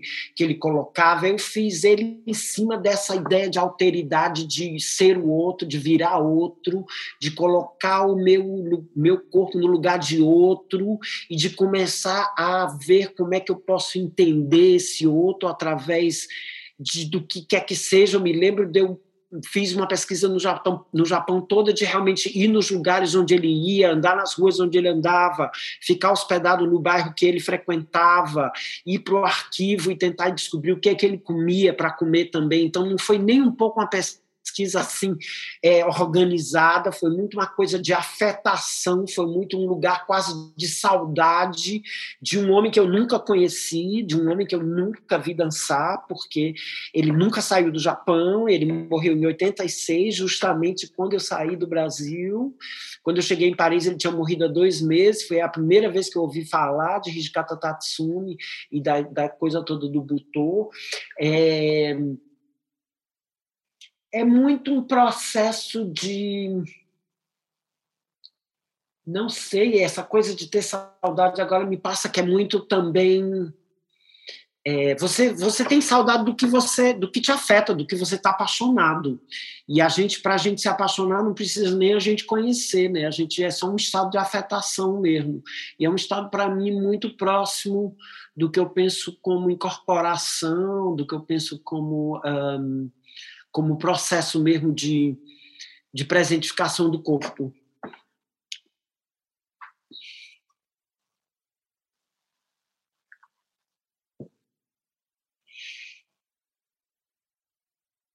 Os silêncios são tão importantes também, gente, tão importantes, são tão bonitos, são tão. É, às vezes eu fico achando assim, meu sonho mesmo de trabalhar com um grupo é de trabalhar não falando é o meu sonho, assim, é o meu grande sonho é de, de, de fazer um processo inteiro sem falar sabe? Só chegar na sala de ensaio, assim, marcar só a hora e chegar na sala de ensaio, ninguém falar, não ter, assim, nenhuma indicação. E eu tenho no meu, assim, como coreógrafo, eu tenho cada vez dando, menos indicação, sabe? Cada vez mais eu tento, assim, me meter ali pelo meio, começar a caçar conversa com o povo, mas sem essa coisa formal, assim, de vamos é, trabalhar a partir dessa coisa. Eu nunca gostei muito da ideia de trabalhar a partir de task, sabe, de tarefas assim. Eu não acho mais que a dança é uma questão de, de questão, como era falado há uns anos atrás da hipótese que você tem que provar, da questão dada. Eu não respeito, mas para mim não tem isso, eu não preciso gerar dança a partir de questão. Eu acho que é muito mais através de uma afetação, de um aproximar. E é engraçado, a, a, a Marina falou aí alguma coisa que me lembrou que no ano que vem a gente vai fazer 100 anos da Semana de Arte Moderna, que é justamente essa coisa de comer o outro, né? E que eu acho que, assim, para mim, seria importante, é uma proposição aqui coletiva geral, a gente cagar o outro, sabe? Eu acho que é muito importante a gente cagar o colonizador, é muito importante que a gente cague as noções todas europeias que, de alguma maneira, determinam tanto o nosso pensar, o nosso agir. E eu acho que é importante que a gente cague isso aqui também, sabe? No meio deles, para que eles sintam a caatinga, sabe? Não só a gente cagar ali na América do Sul, lá embaixo, entre nós mesmos, sabe? Nos nossos processos, mas que a gente consiga cagar nos espaços públicos europeus também, europeus também, assim, eu continuo dando aula na Europa no sentido de fazer confusão na cabeça, de dar nó no juízo da, da, da galera, entende? Porque não dá mais para a gente ficar só com a noção é, formatada de dança europeia, de dança ocidental, de pensamento é, acumulativo e funcional, sabe? Eu acho que a gente realmente já está, eu acho que a gente só tem que reconhecer o que a gente está gerando no Brasil como pensamento, como colocação. Eu acho que a gente está gerando aí uma imaginação e um pensamento que a gente tem que estar tá muito, a gente tem que estar tá muito tranquilo e certeiro para continuar a fazer isso, sabe? Cada vez mais colocar esses. É, esses pensamentos e esses lugares e essas pessoas nos lugares onde, onde normalmente não se está. Entende? Aí eu me lembrei de um, de, de um projeto que ano passado, antes do ano passado, eu encontrei aquele cineasta Belatar, sabe, húngaro. É um velho bem doido que fuma assim quatro pacotes de cigarro por dia, é um velho bem louco, assim. Mas eu adoro os filmes dele. E ele, a gente estava no mesmo hotel no Festival Viena, não sei o quê, e ficava justamente conversando ali. Eu ia conversar com ele quando ele ia fumar a cada cinco minutos lá fora do hotel, porque o hotel era todo antifumo. E aí ele estava fazendo um projeto lindo lá para o festival, que era pegar pessoas de lugares, por exemplo, pessoas que nunca foram na ópera e levar eles para a ópera e botar eles num lugar super importante na, na plateia, entende?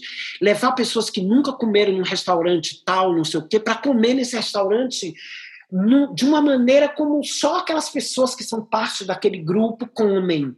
Então, assim, de fazer esse deslocamentos de levar pessoas de um lugar para botar em outros e ver como é que isso.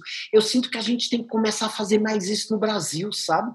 A gente tem que sair de um lugar só de nós, como sul-americanos brasileiros, nosso imaginário, nossa coisa que nos nutre, e também começar a atacar e ameaçar as outras culturas com a nossa com o nosso pensamento, com a nossa imaginação, com nossos corpos, com o nosso propósito, sabe? Porque tá na hora. A gente é muito potente. Então, assim, a gente tem que usar esse 22 aí para fazer 100 anos de cagação, sabe? 100 anos da gente conseguir cagar, expurgar tudo que meteram na gente, entende? E de fazer isso bonito, de fazer isso gostoso, sabe? Porque também a gente tem um prazer enorme nisso. Não é só comer, né? A gente só fala de comer, a gente só convida os amigos para comer junto, não para cagar junto. Mas eu acho que a gente tem que começar, inclusive, a fazer essas inversões, entende? De cagar junto, para expurgar mesmo, para deixar sair, para ver o que, que saiu, sabe? A gente tem que fazer aí um, uns tipos de subversões inversas assim para a gente porque senão a gente vai continuar numa lógica colonialista numa lógica patriarcal, patriarcal normativa é, heterossexual e eu acho que a gente não precisa mais disso a gente não quer mais isso na verdade que mais, gente? Tá animado esse negócio aqui, tá animado essa conversa. Eu tô aqui, viu? Já passou da hora, mas eu tô bem tranquilo conversando com vocês. Então, deixa aí a conversa, vamos para frente. Eu fiquei encafado com essa coisa de você falar do. É, de que não gosta dessa coisa de, de ensinar e tal, que não vai ensinar e tal. porque eu também acho que você é uma pessoa fundamental na formação de muita gente que eu conheço e na minha particularmente muito fundamental na coisa de da minha formação artística, da minha formação da minha sexualidade também, entende? É, e, e aí eu, eu fico pensando se isso tem a ver com isso que você fala dessa dramaturgia que é mais expandida mesmo, assim, né? Como de repente, é, porque eu acho que tem, eu sempre aprendo muito contigo e tal, e, e, ao mesmo tempo fico encantado quando você fala da, da coisa de não achar que não, não quer ensinar nada a ninguém e tal, mas queria saber isso assim. Quando eu falo de não quero ensinar, não é que eu não tenho prazer em fazer o que eu faço, e não é de jeito nenhum em vou reter a informação, não vou dar informação, não vou dar. Eu acho que assim, tem esse processo de estar tá cada vez mais disponível, é uma coisa que realmente me dá prazer e eu entendo como me constitui, quanto corpo, como pessoa, de estar disponível para ser afetado e para deixar entrar o que vem das outras pessoas. É... Eu acho que tem muito a ver, é, é muito sobre aprender, Caio. Eu acho que assim, isso que você disse que você aprendeu comigo é talvez tem muito a ver com a tua disponibilidade de estar aberto para isso. Tem a ver muito com a tua maneira de entrar em contato em relação com isso, da tua absorção disso. Então, na verdade, é um processo mais teu de aprendizado do que meu de ensinamento. Entende? O que eu tento entender aí é de deixar disponível, estar o máximo aberto e dedicado e engajado. Tem gente que me vê dando aula, assim, trabalhando agora com os alunos jovens da fala, nossa, mas você se envolve demais. Entende? Assim, você. Até... Mas como é que eu vou fazer um negócio sem me envolver? Para mim não tem uma questão, entende? Para mim é primeiro me envolver, depois começa a trabalhar. Não tem esse negócio, eu vou trabalhar, então eu já chego com um negócio, eu já sei que você é você, então você está precisando disso, que eu sei que você vai usar. Então, assim, é me engajar e me interessar pela pessoa. E aí eu sinto que isso abre um espaço para ver essas trocas, que para mim é a melhor maneira da gente pensar a relação é, professor-aluno, ou ensinamento-aprendizado, sabe assim? É um espaço que se dá para a gente ser o que a gente é naquele momento e poder trocar naquilo que naquilo que está é, tá sendo dado. Então, assim, eu tenho, é, eu tenho muito problema com as grandes verdades, sabe, Caio? Com essa coisa assim de que, assim, porque na verdade, assim, eu não sei muita coisa, eu não sei né? Muita coisa eu não sei, muita coisa também do que eu faço eu não sei, eu vou aprendendo depois, entende? E eu gosto de aprender depois que já estão, entende? Eu coloquei uma bandeira preta sendo acenada agora no início dessa peça, do drama, e aí alguém veio, mas de onde vem essa imagem da bandeira preta? Eu digo, não sei, entende? Foi um negócio assim que eu fiquei afetado, não vem de lugar nenhum, não vem de realmente nenhuma referência, assim, foi uma coisa que me veio e que aí depois agora um aluno meu, eu cheguei aqui, o aluno me mandou um, um e-mail falando para como foi para ele, um aluno até dos mais complicados, assim, mais complexo, mais difícil de justamente ficar nesse lugar, querendo ter um professor, sabe? Querendo ter uma, uma um, ter a informação assegurada.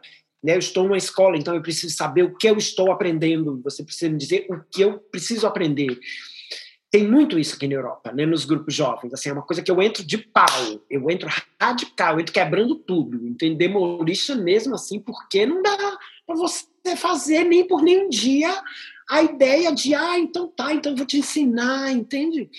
Então, assim, tem que quebrar mesmo, tipo, é sua responsabilidade, é sua autonomia do que você está aprendendo, do que você vai buscar, de como você vai buscar.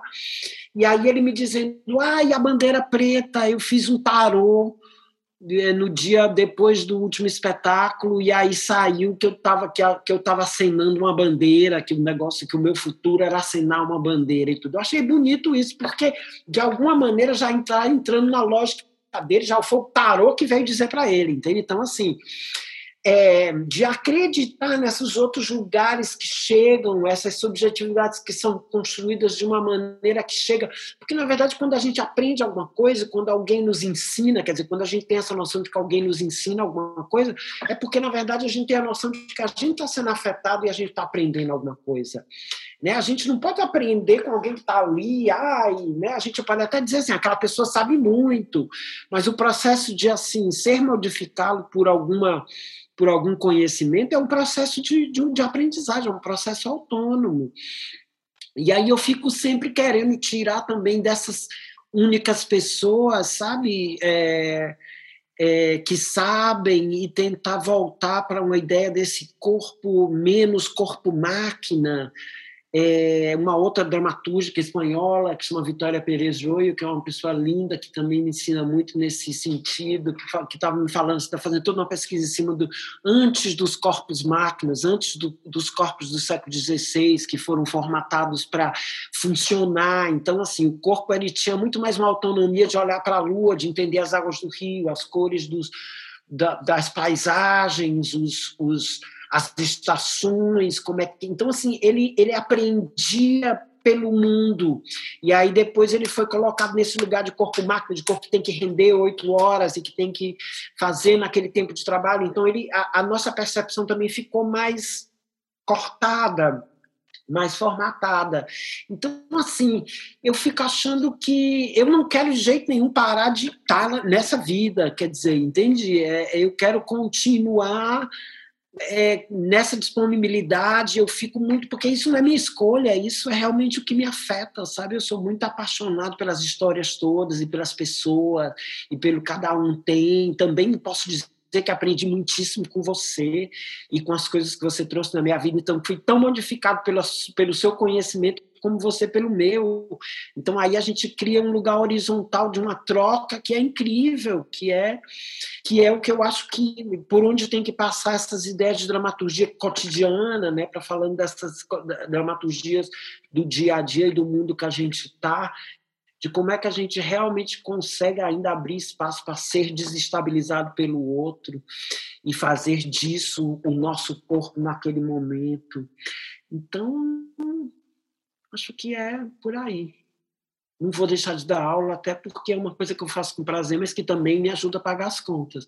Então, e tenho encontrado pessoas lindas, sabe? Tenho trabalhado mais nesses mestrados aí, são bem doidinhos, é bem diferente de como eu de quando eu, quando eu estudava dança, né? de quando eu estudei no SMBO em 87 e tal é, é, é muito mais, é, eles são muito mais independentes, eles fazem muito mais, tem muito mais essa coisa de grade curricular, que é uma coisa que eu acho que a gente tem que pensar no Brasil. Às vezes eu ainda acho que o ensino está muito organizadinho nas grades curriculares, sabe? Que dá, às vezes tem vontade de chutar assim tudo.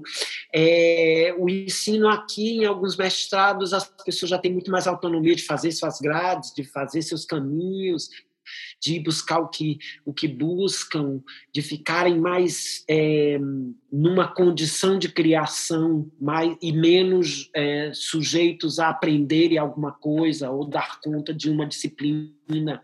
Quer dizer, um processo muito mais indisciplinar, que é uma palavra que eu também gosto muito, indisciplinaridade é, como maneira de você ir buscar e você fazer as conexões que você precisa entre uma coisa e outra, tá?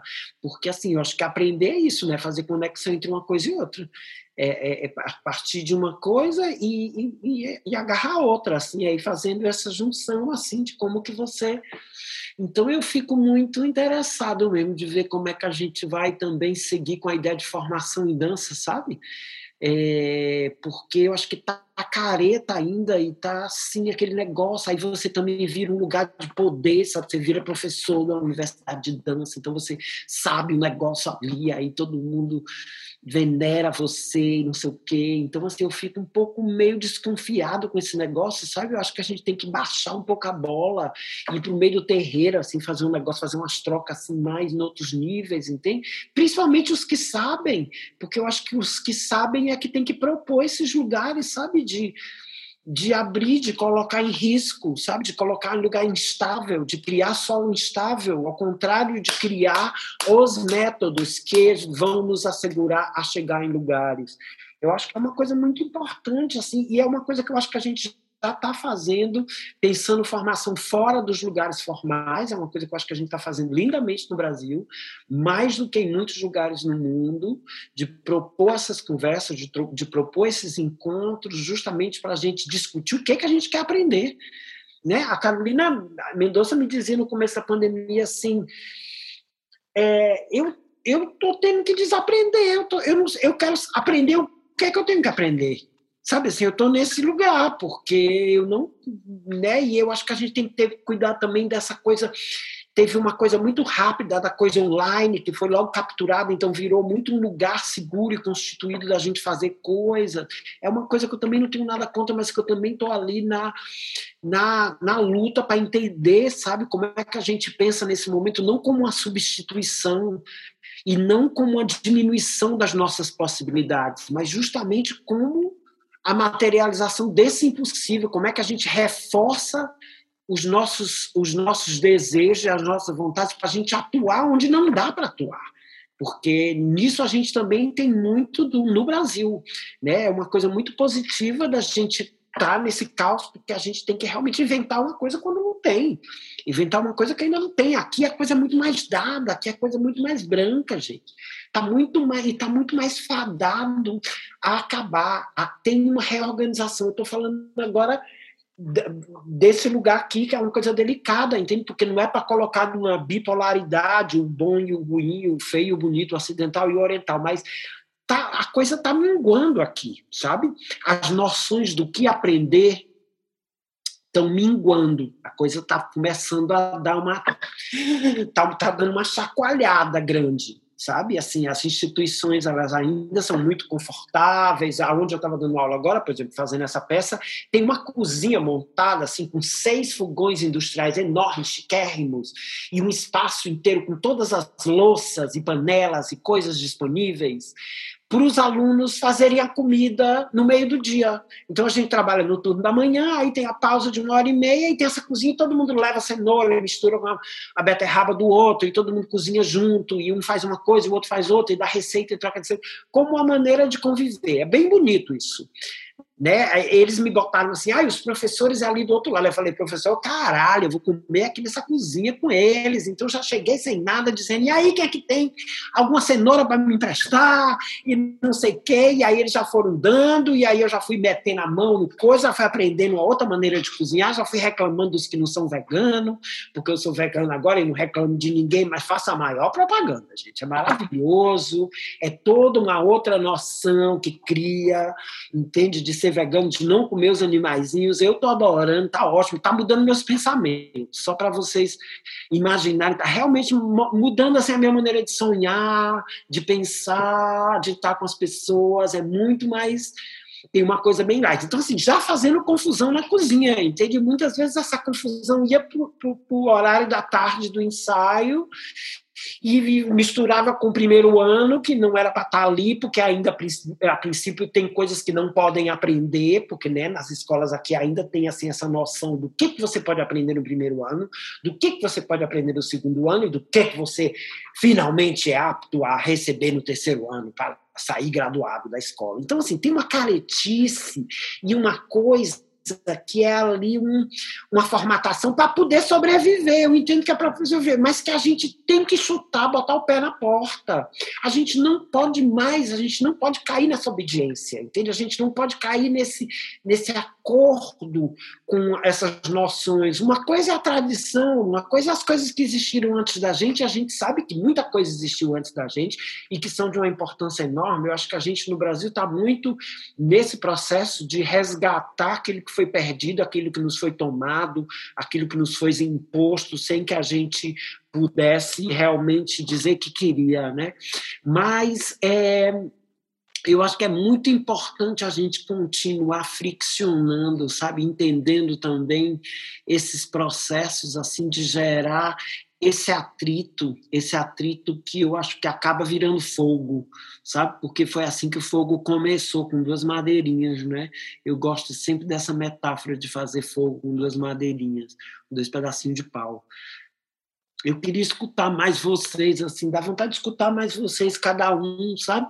Das experiências mesmo de dramaturgia de compreensão do que seria. Quer dizer, já ouvi alguns de vocês, mas me dá sempre muita vontade, porque realmente acho que a gente tem história para contar é a melhor coisa do mundo, sabe? Eu quero no dia que no dia que as histórias pararem de acontecer, mas eu acho que tem essas histórias todas assim que são bem parte do que a gente vai construindo, sabe? E que para mim sempre é parte dessa dessa construção assim. Eu estou aí trabalhando num livro agora para lançar em setembro, que na verdade é um livro dos meus cadernos de ensaio, de mais de 30 anos de caderno de ensaio, que eu estou fazendo com o Gui, que está me assessorando nisso, a gente já vem nisso há muito tempo. É, que é que aí a gente decidiu, pois é, a gente decidiu fazer todo ele em facsímile. Eu achava que eu ia pegar os cadernos, ia botar assim, fazer uma seleção, aí ia botar assim umas páginas, ia escrever sobre os processos, as peças. Resolvi não falar nada, gente. Resolvi botar assim, da primeira página de quando você abre já é um caderno, entende? Aí é a imagem do caderno, e aí é só as peças, assim, na ordem cronológica, meio assim, e aí vai até a última página e aí acaba o caderno acaba o livro. Não tem nem não tem prefácio, não tem explicação, não tem eu explicando nada. Chegou uma hora que eu queria fazer meio nota de rodapé, quer dizer, pegar o caderno e dizer assim: ah, isso é tão interessante, então eu vou pegar isso e vou transformar em digitar e vou botar como nota de rodapé assim da coisa importante. Eu falei: foda-se nota de rodapé, entende? Assim, não tem nada de explicar nada. Eu vou botar o que é para botar, o caos todo. Então, assim, eu botei anotei, tá todo lá, os cadernos, as coisas que eu nem reli, que eu nem sei se é, pra, que é besteira ou que não é, mas assim, como um pouco esse, essa matéria, sabe, toda ali colocada nível de desenho, anotação, lista, colagem de coisas, o processo todo, e aí poder realmente chegar nas pessoas dessa maneira, porque as pessoas façam o que quiser, então, fiquei muito com medo de escolher trechos, que aí seriam os trechos mais importantes do método, ou então pedir alguém que prefaciasse isso, que aí explicasse para as pessoas o que, que elas estão entrando em contato. Resolvi, assim, botar o negócio como eles são, sabe? Os cadernos como eles são, é, assim, bem a grosso modo mesmo, e ainda estou aí na luta para imprimir e tal, estamos trabalhando nessa, nessa diagramação, nessa organização toda, e depois ainda não tenho dinheiro todo para publicar, mas vou publicar, vou arranjar, e é para sair em setembro que eu quero juntar com essa coisa de fazer o ai, ai, ai 26 anos depois, de barba branca,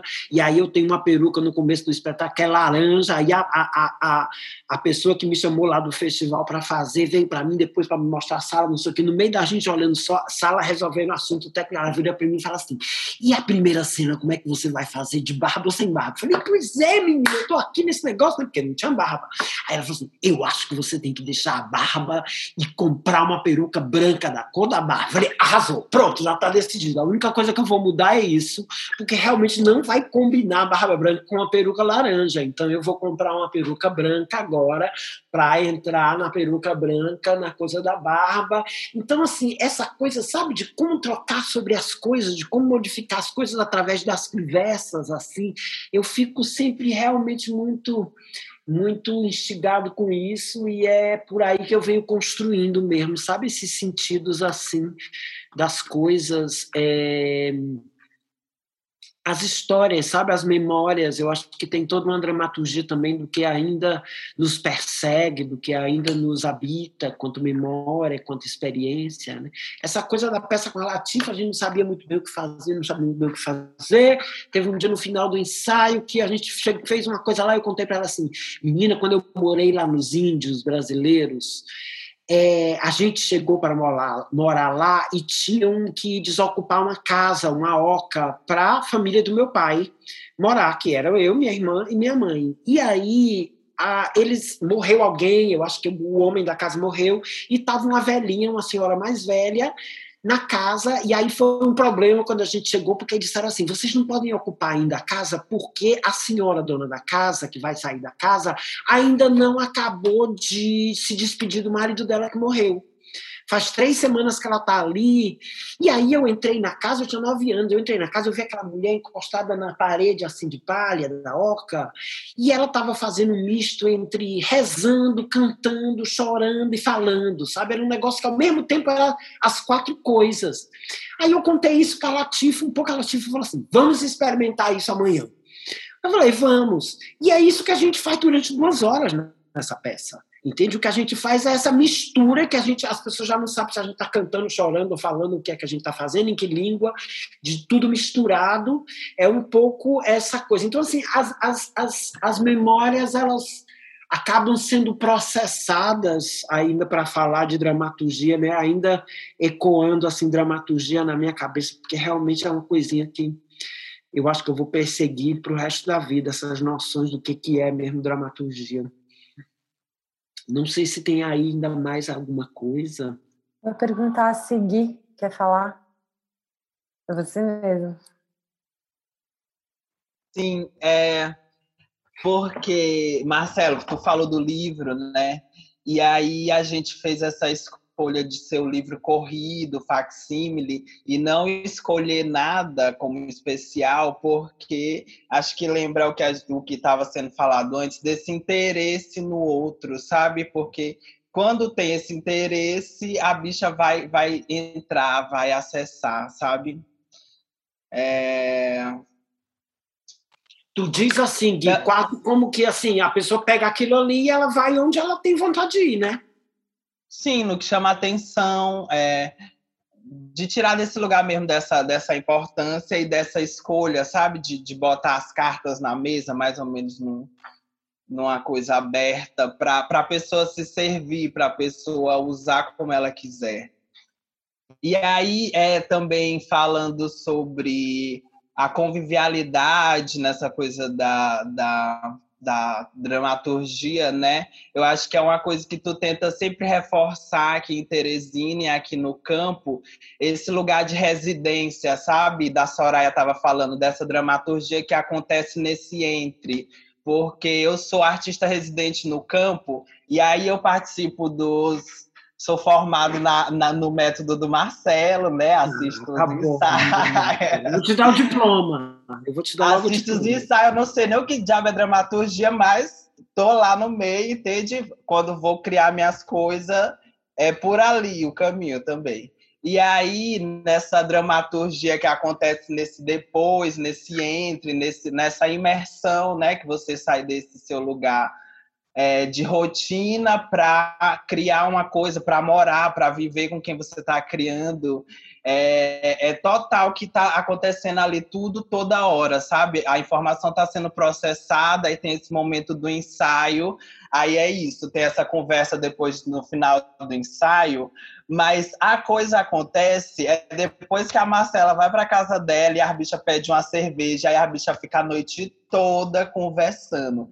É ali que a coisa está sendo processada e criada, aí no outro dia a bicha já já vão com outro gás, entende? Eu acho que também tem esse lugar de residência nessa, nessa forma de criar, uhum. sabe? E aí eu também me vejo como essa hostess do campo, como essa pessoa que está ali, é como cria esse esse ambiente, sabe? Propício para essa troca, para essa troca de informação, para esse para que as trocas aconteçam, porque acho que falando um pouco do campo também, o, o, campo é sobre isso, sabe? A gente ficou triste, né, nessa pandemia, a gente não consegue ainda trabalhar direito pela internet, porque o campo é as bichas estarem juntas no mesmo lugar, e aí uma bicha trabalhando numa coisa, outra está trabalhando em outra, então de vez em quando eu vou ali saber o que, que a outra tá, tá fazendo, sabe? Aí já rola uma conversa, aí já rola um entendimento, já rola uma troca, uma troca de informação, uma troca de referência.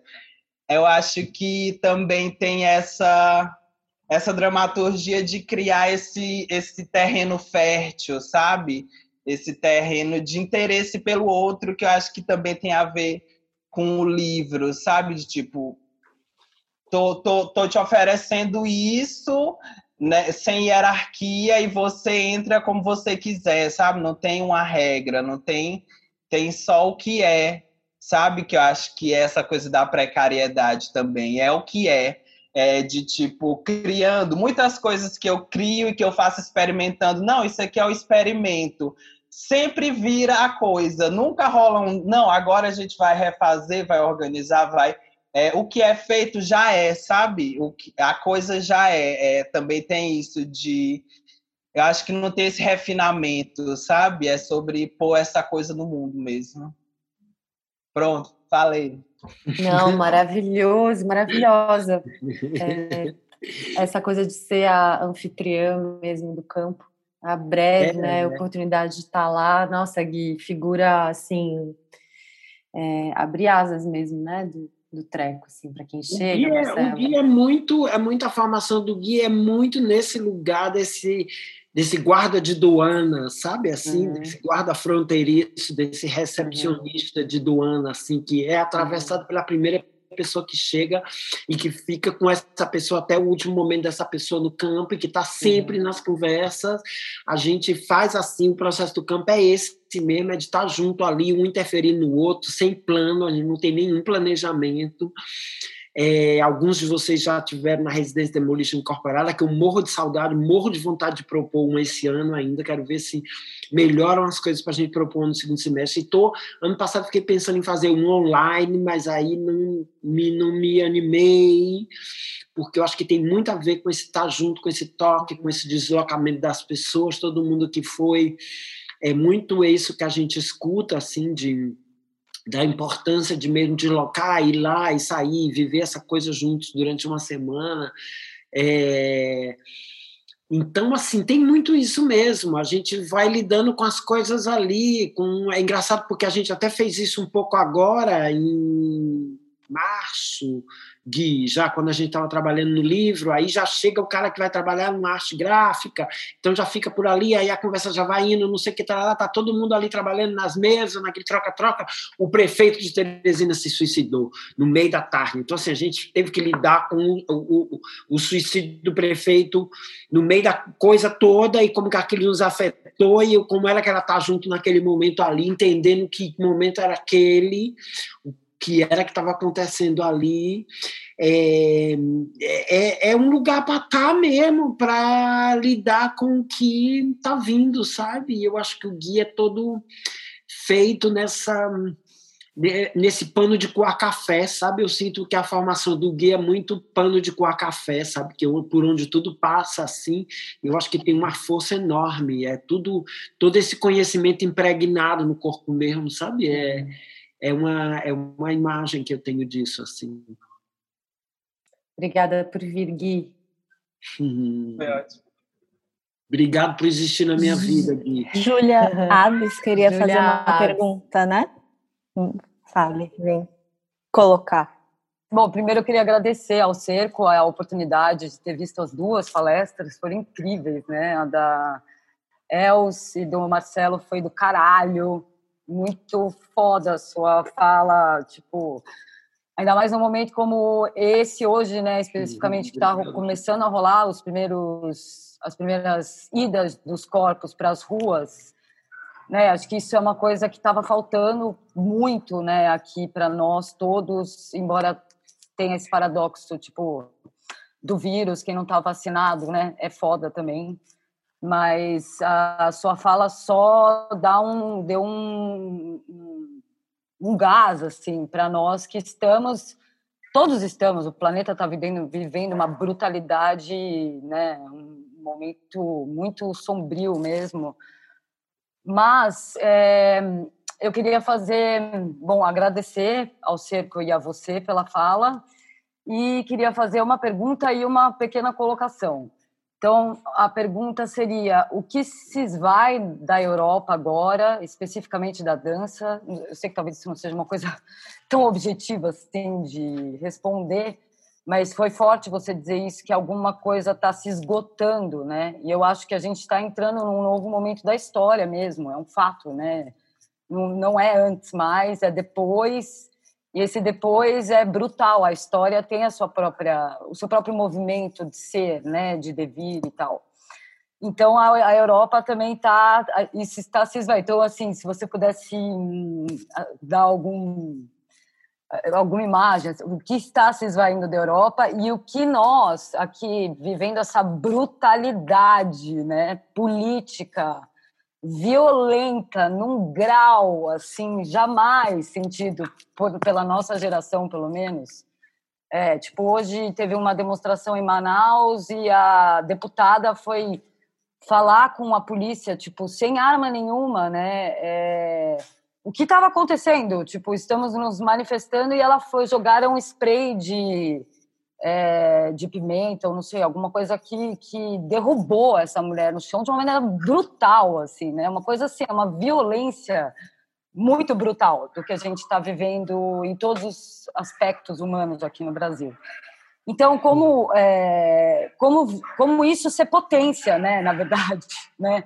Potência no sentido da resposta nossa, então, eu, daí, para finalizar, ontem a Els falou uma coisa que me marcou muito, e acho que poderia se conectar com o que você colocou da Carolina e do que vocês estão vivendo, do, do, de materializar o impossível, né?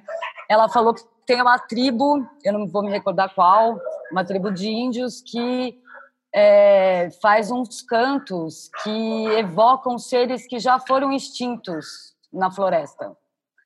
São espécies que não existem mais, né? Na nossa floresta, na Serra do Mar.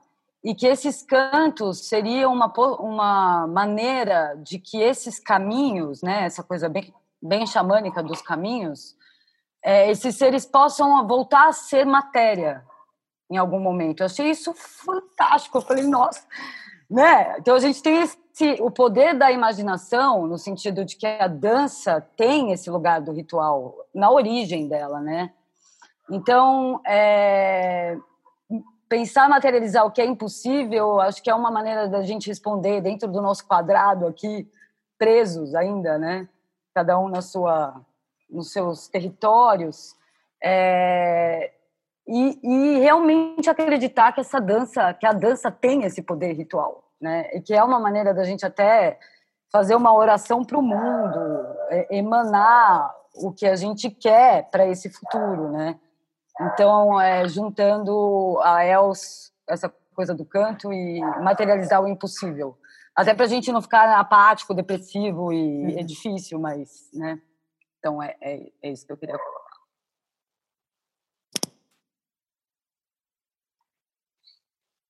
Que bonito isso, Júlia, que a, que a Els traz, porque eu acredito que é só pela dança mesmo, pela arte, que a gente vai conseguir fazer isso. E eu acho que é extremamente importante que a gente realmente busque essa reconstituição do que foi perdido, do que foi extinto, porque eu acho que dá para recuperar muita coisa, mas só pela imaginação mesmo, só pela, pela força da imaginação. E aí, no sentido de materializar mesmo, sabe? Que é uma coisa que eu acho que a gente já domina muito bem no Brasil. O que está acontecendo na Europa é exatamente que está tendo um embate entre as, as estruturas já dadas, já organizadas, estruturas que estão acostumadas a funcionar bem, e um outro tipo de pensamento que eles ainda não sabem como fazer para existir dentro dessas estruturas que estão formatadas. Então, tem aí um embate que é um desgaste, que está dando muito trabalho, que está fazendo se esvair de uma maneira perder mesmo muita coisa, sabe, do que tem, porque não está conseguindo, porque a, a base é muito é muito dada, é muito dura, é muito rígida do pensamento, da constituição do pensamento. Então não encaixa mais. A gente no Brasil, a gente tem menos essas estruturas rígidas. A gente tem uma coisa também mais rica. Eu sinto que a gente vem de cosmologia de lugares mais mais ricos, mais exuberantes, é só olhar para a fauna e para a flora do Brasil. E todo o folclore, a imaginação, toda coisa que a gente tem quanto imaginação, esse arsenal, entende? Eu acho que a gente tem condição de, através disso, dessa mistura de povos, dessa mistura de, de pessoas que foram extintas nesse processo de fazer esse país, que começou com o advento da escravidão, que é uma coisa brutal, cruel, que foi trazida para o Brasil, que ali também já acabou com muito de uma imaginação, a gente tem que recuperar essa imaginação que veio com essas pessoas e que foi dizimada e que foi colocada num outro lugar, é, num processo de colonização. A gente tem que recuperar essas essas possibilidades e essa, e essa, e essa poética do povo indígena, porque é de total, de fundamental importância para a gente se constituir mesmo, se olhar, sabe, para quem a gente é. Então eu sinto que não está dando mais para eles ficarem no lugar que eles sempre estiveram. E isso tem custado muito para eles.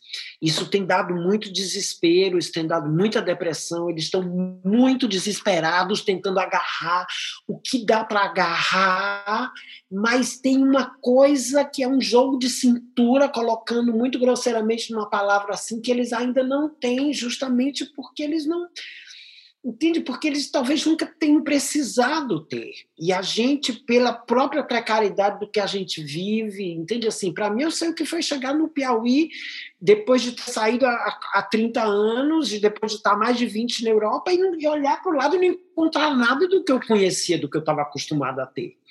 Entende? Mas foi exatamente isso que me fez pensar que não tem, não tem aquilo, mas tem outra coisa, porque as pessoas estavam ali, porque os imaginários, o que cada um trazia, da maneira que trazia, era muito específico.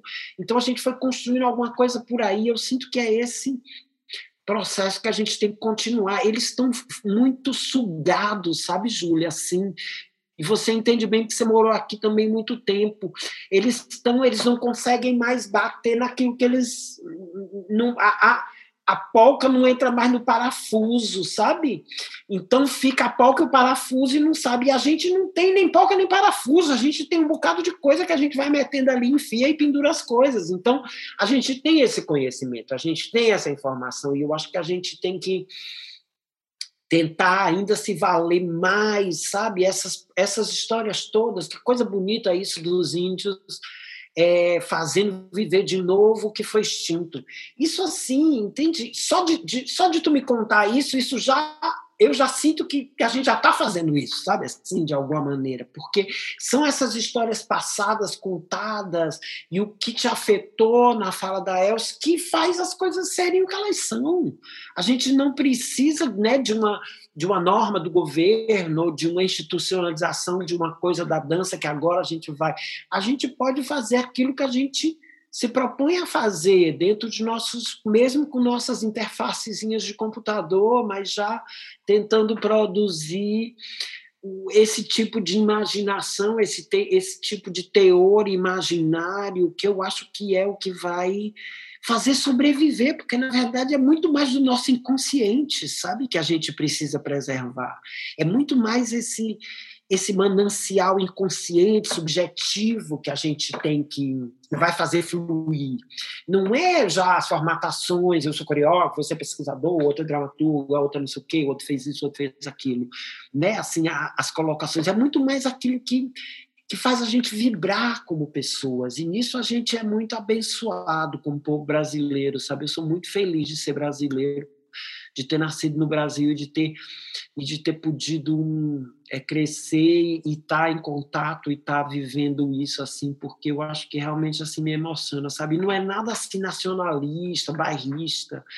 Eu acho que é um reconhecimento mesmo de de uma possibilidade, de uma capacidade incrível, sabe? Então, assim, eu ando muito inclinado mesmo. Assim, a gente está falando agora, por exemplo, de fazer um, um programa para o campo, entende? De formação, de uma formação bem expandida, bem disciplinar, bem. Com, com coisas nossas, com os nossos know-hows, com nossas vozes, com as nossas pessoas propondo e saindo completamente fora das noções assim é, europeias, né? E eu fico nessa briga muito porque eu, né, eu vivo aqui há 35 anos, é muita coisa, mais da metade da minha vida, é muita é muita coisa no meu corpo também, está no meu corpo, porque senão eu não estaria aqui, eu não estou aqui só de, né, não estou aqui só de hóspede, eu não vim só buscar alguma coisa, eu vim para viver essa coisa aqui, a princípio só por um ano, estou há 35, não, não, perdi um pouco a noção da hora de, mas mas teve essa volta e tem esse, esse enorme lugar no Brasil, assim, no campo, com as pessoas, com os artistas brasileiros, que, na verdade, me, me salvaram a vida nesse sentido, sabe? Foi essas pessoas aí mesmo que hoje em dia me dão o que eu mais gosto de ter, que é essa, essa imaginação, essa vontade de viver, essa alegria,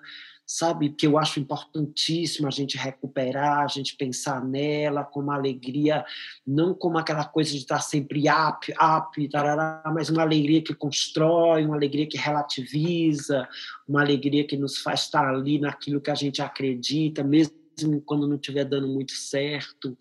Eu sinto que tem muito para a gente fazer aí, ainda nesse nível da alegria, sabe? Alegria como a prova dos nove mesmo, como o que a gente tem agora para contar no meio desse, desse completo dessa completa divisão de mundos.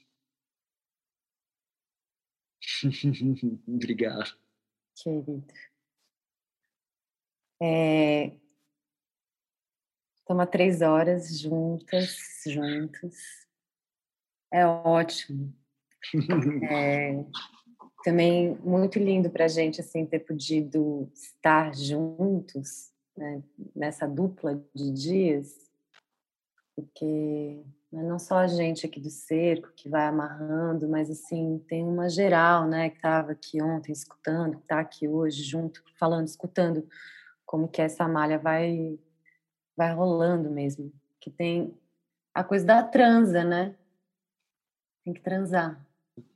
Eu queria agradecer também, gente. É super bonito a gente poder estar tido junto. Agradecer vocês do cerco, todo mundo e todo mundo que está aqui, meus amigos, querido, um monte de gente linda, querida, amigo, dá até vontade de ficar mais junto. Então, assim, obrigado mesmo. Acho é poderoso isso da gente poder uh, ainda estar junto e que a gente consiga seguir assim, porque como diz a Suelia, o, o destino da vida é seguir, sabe? Então assim, vamos escutar isso e fazer seguir assim essa coisa. Muito obrigado. Fico bem feliz mesmo que a gente tenha conseguido fazer. Obrigada demais por ter vindo.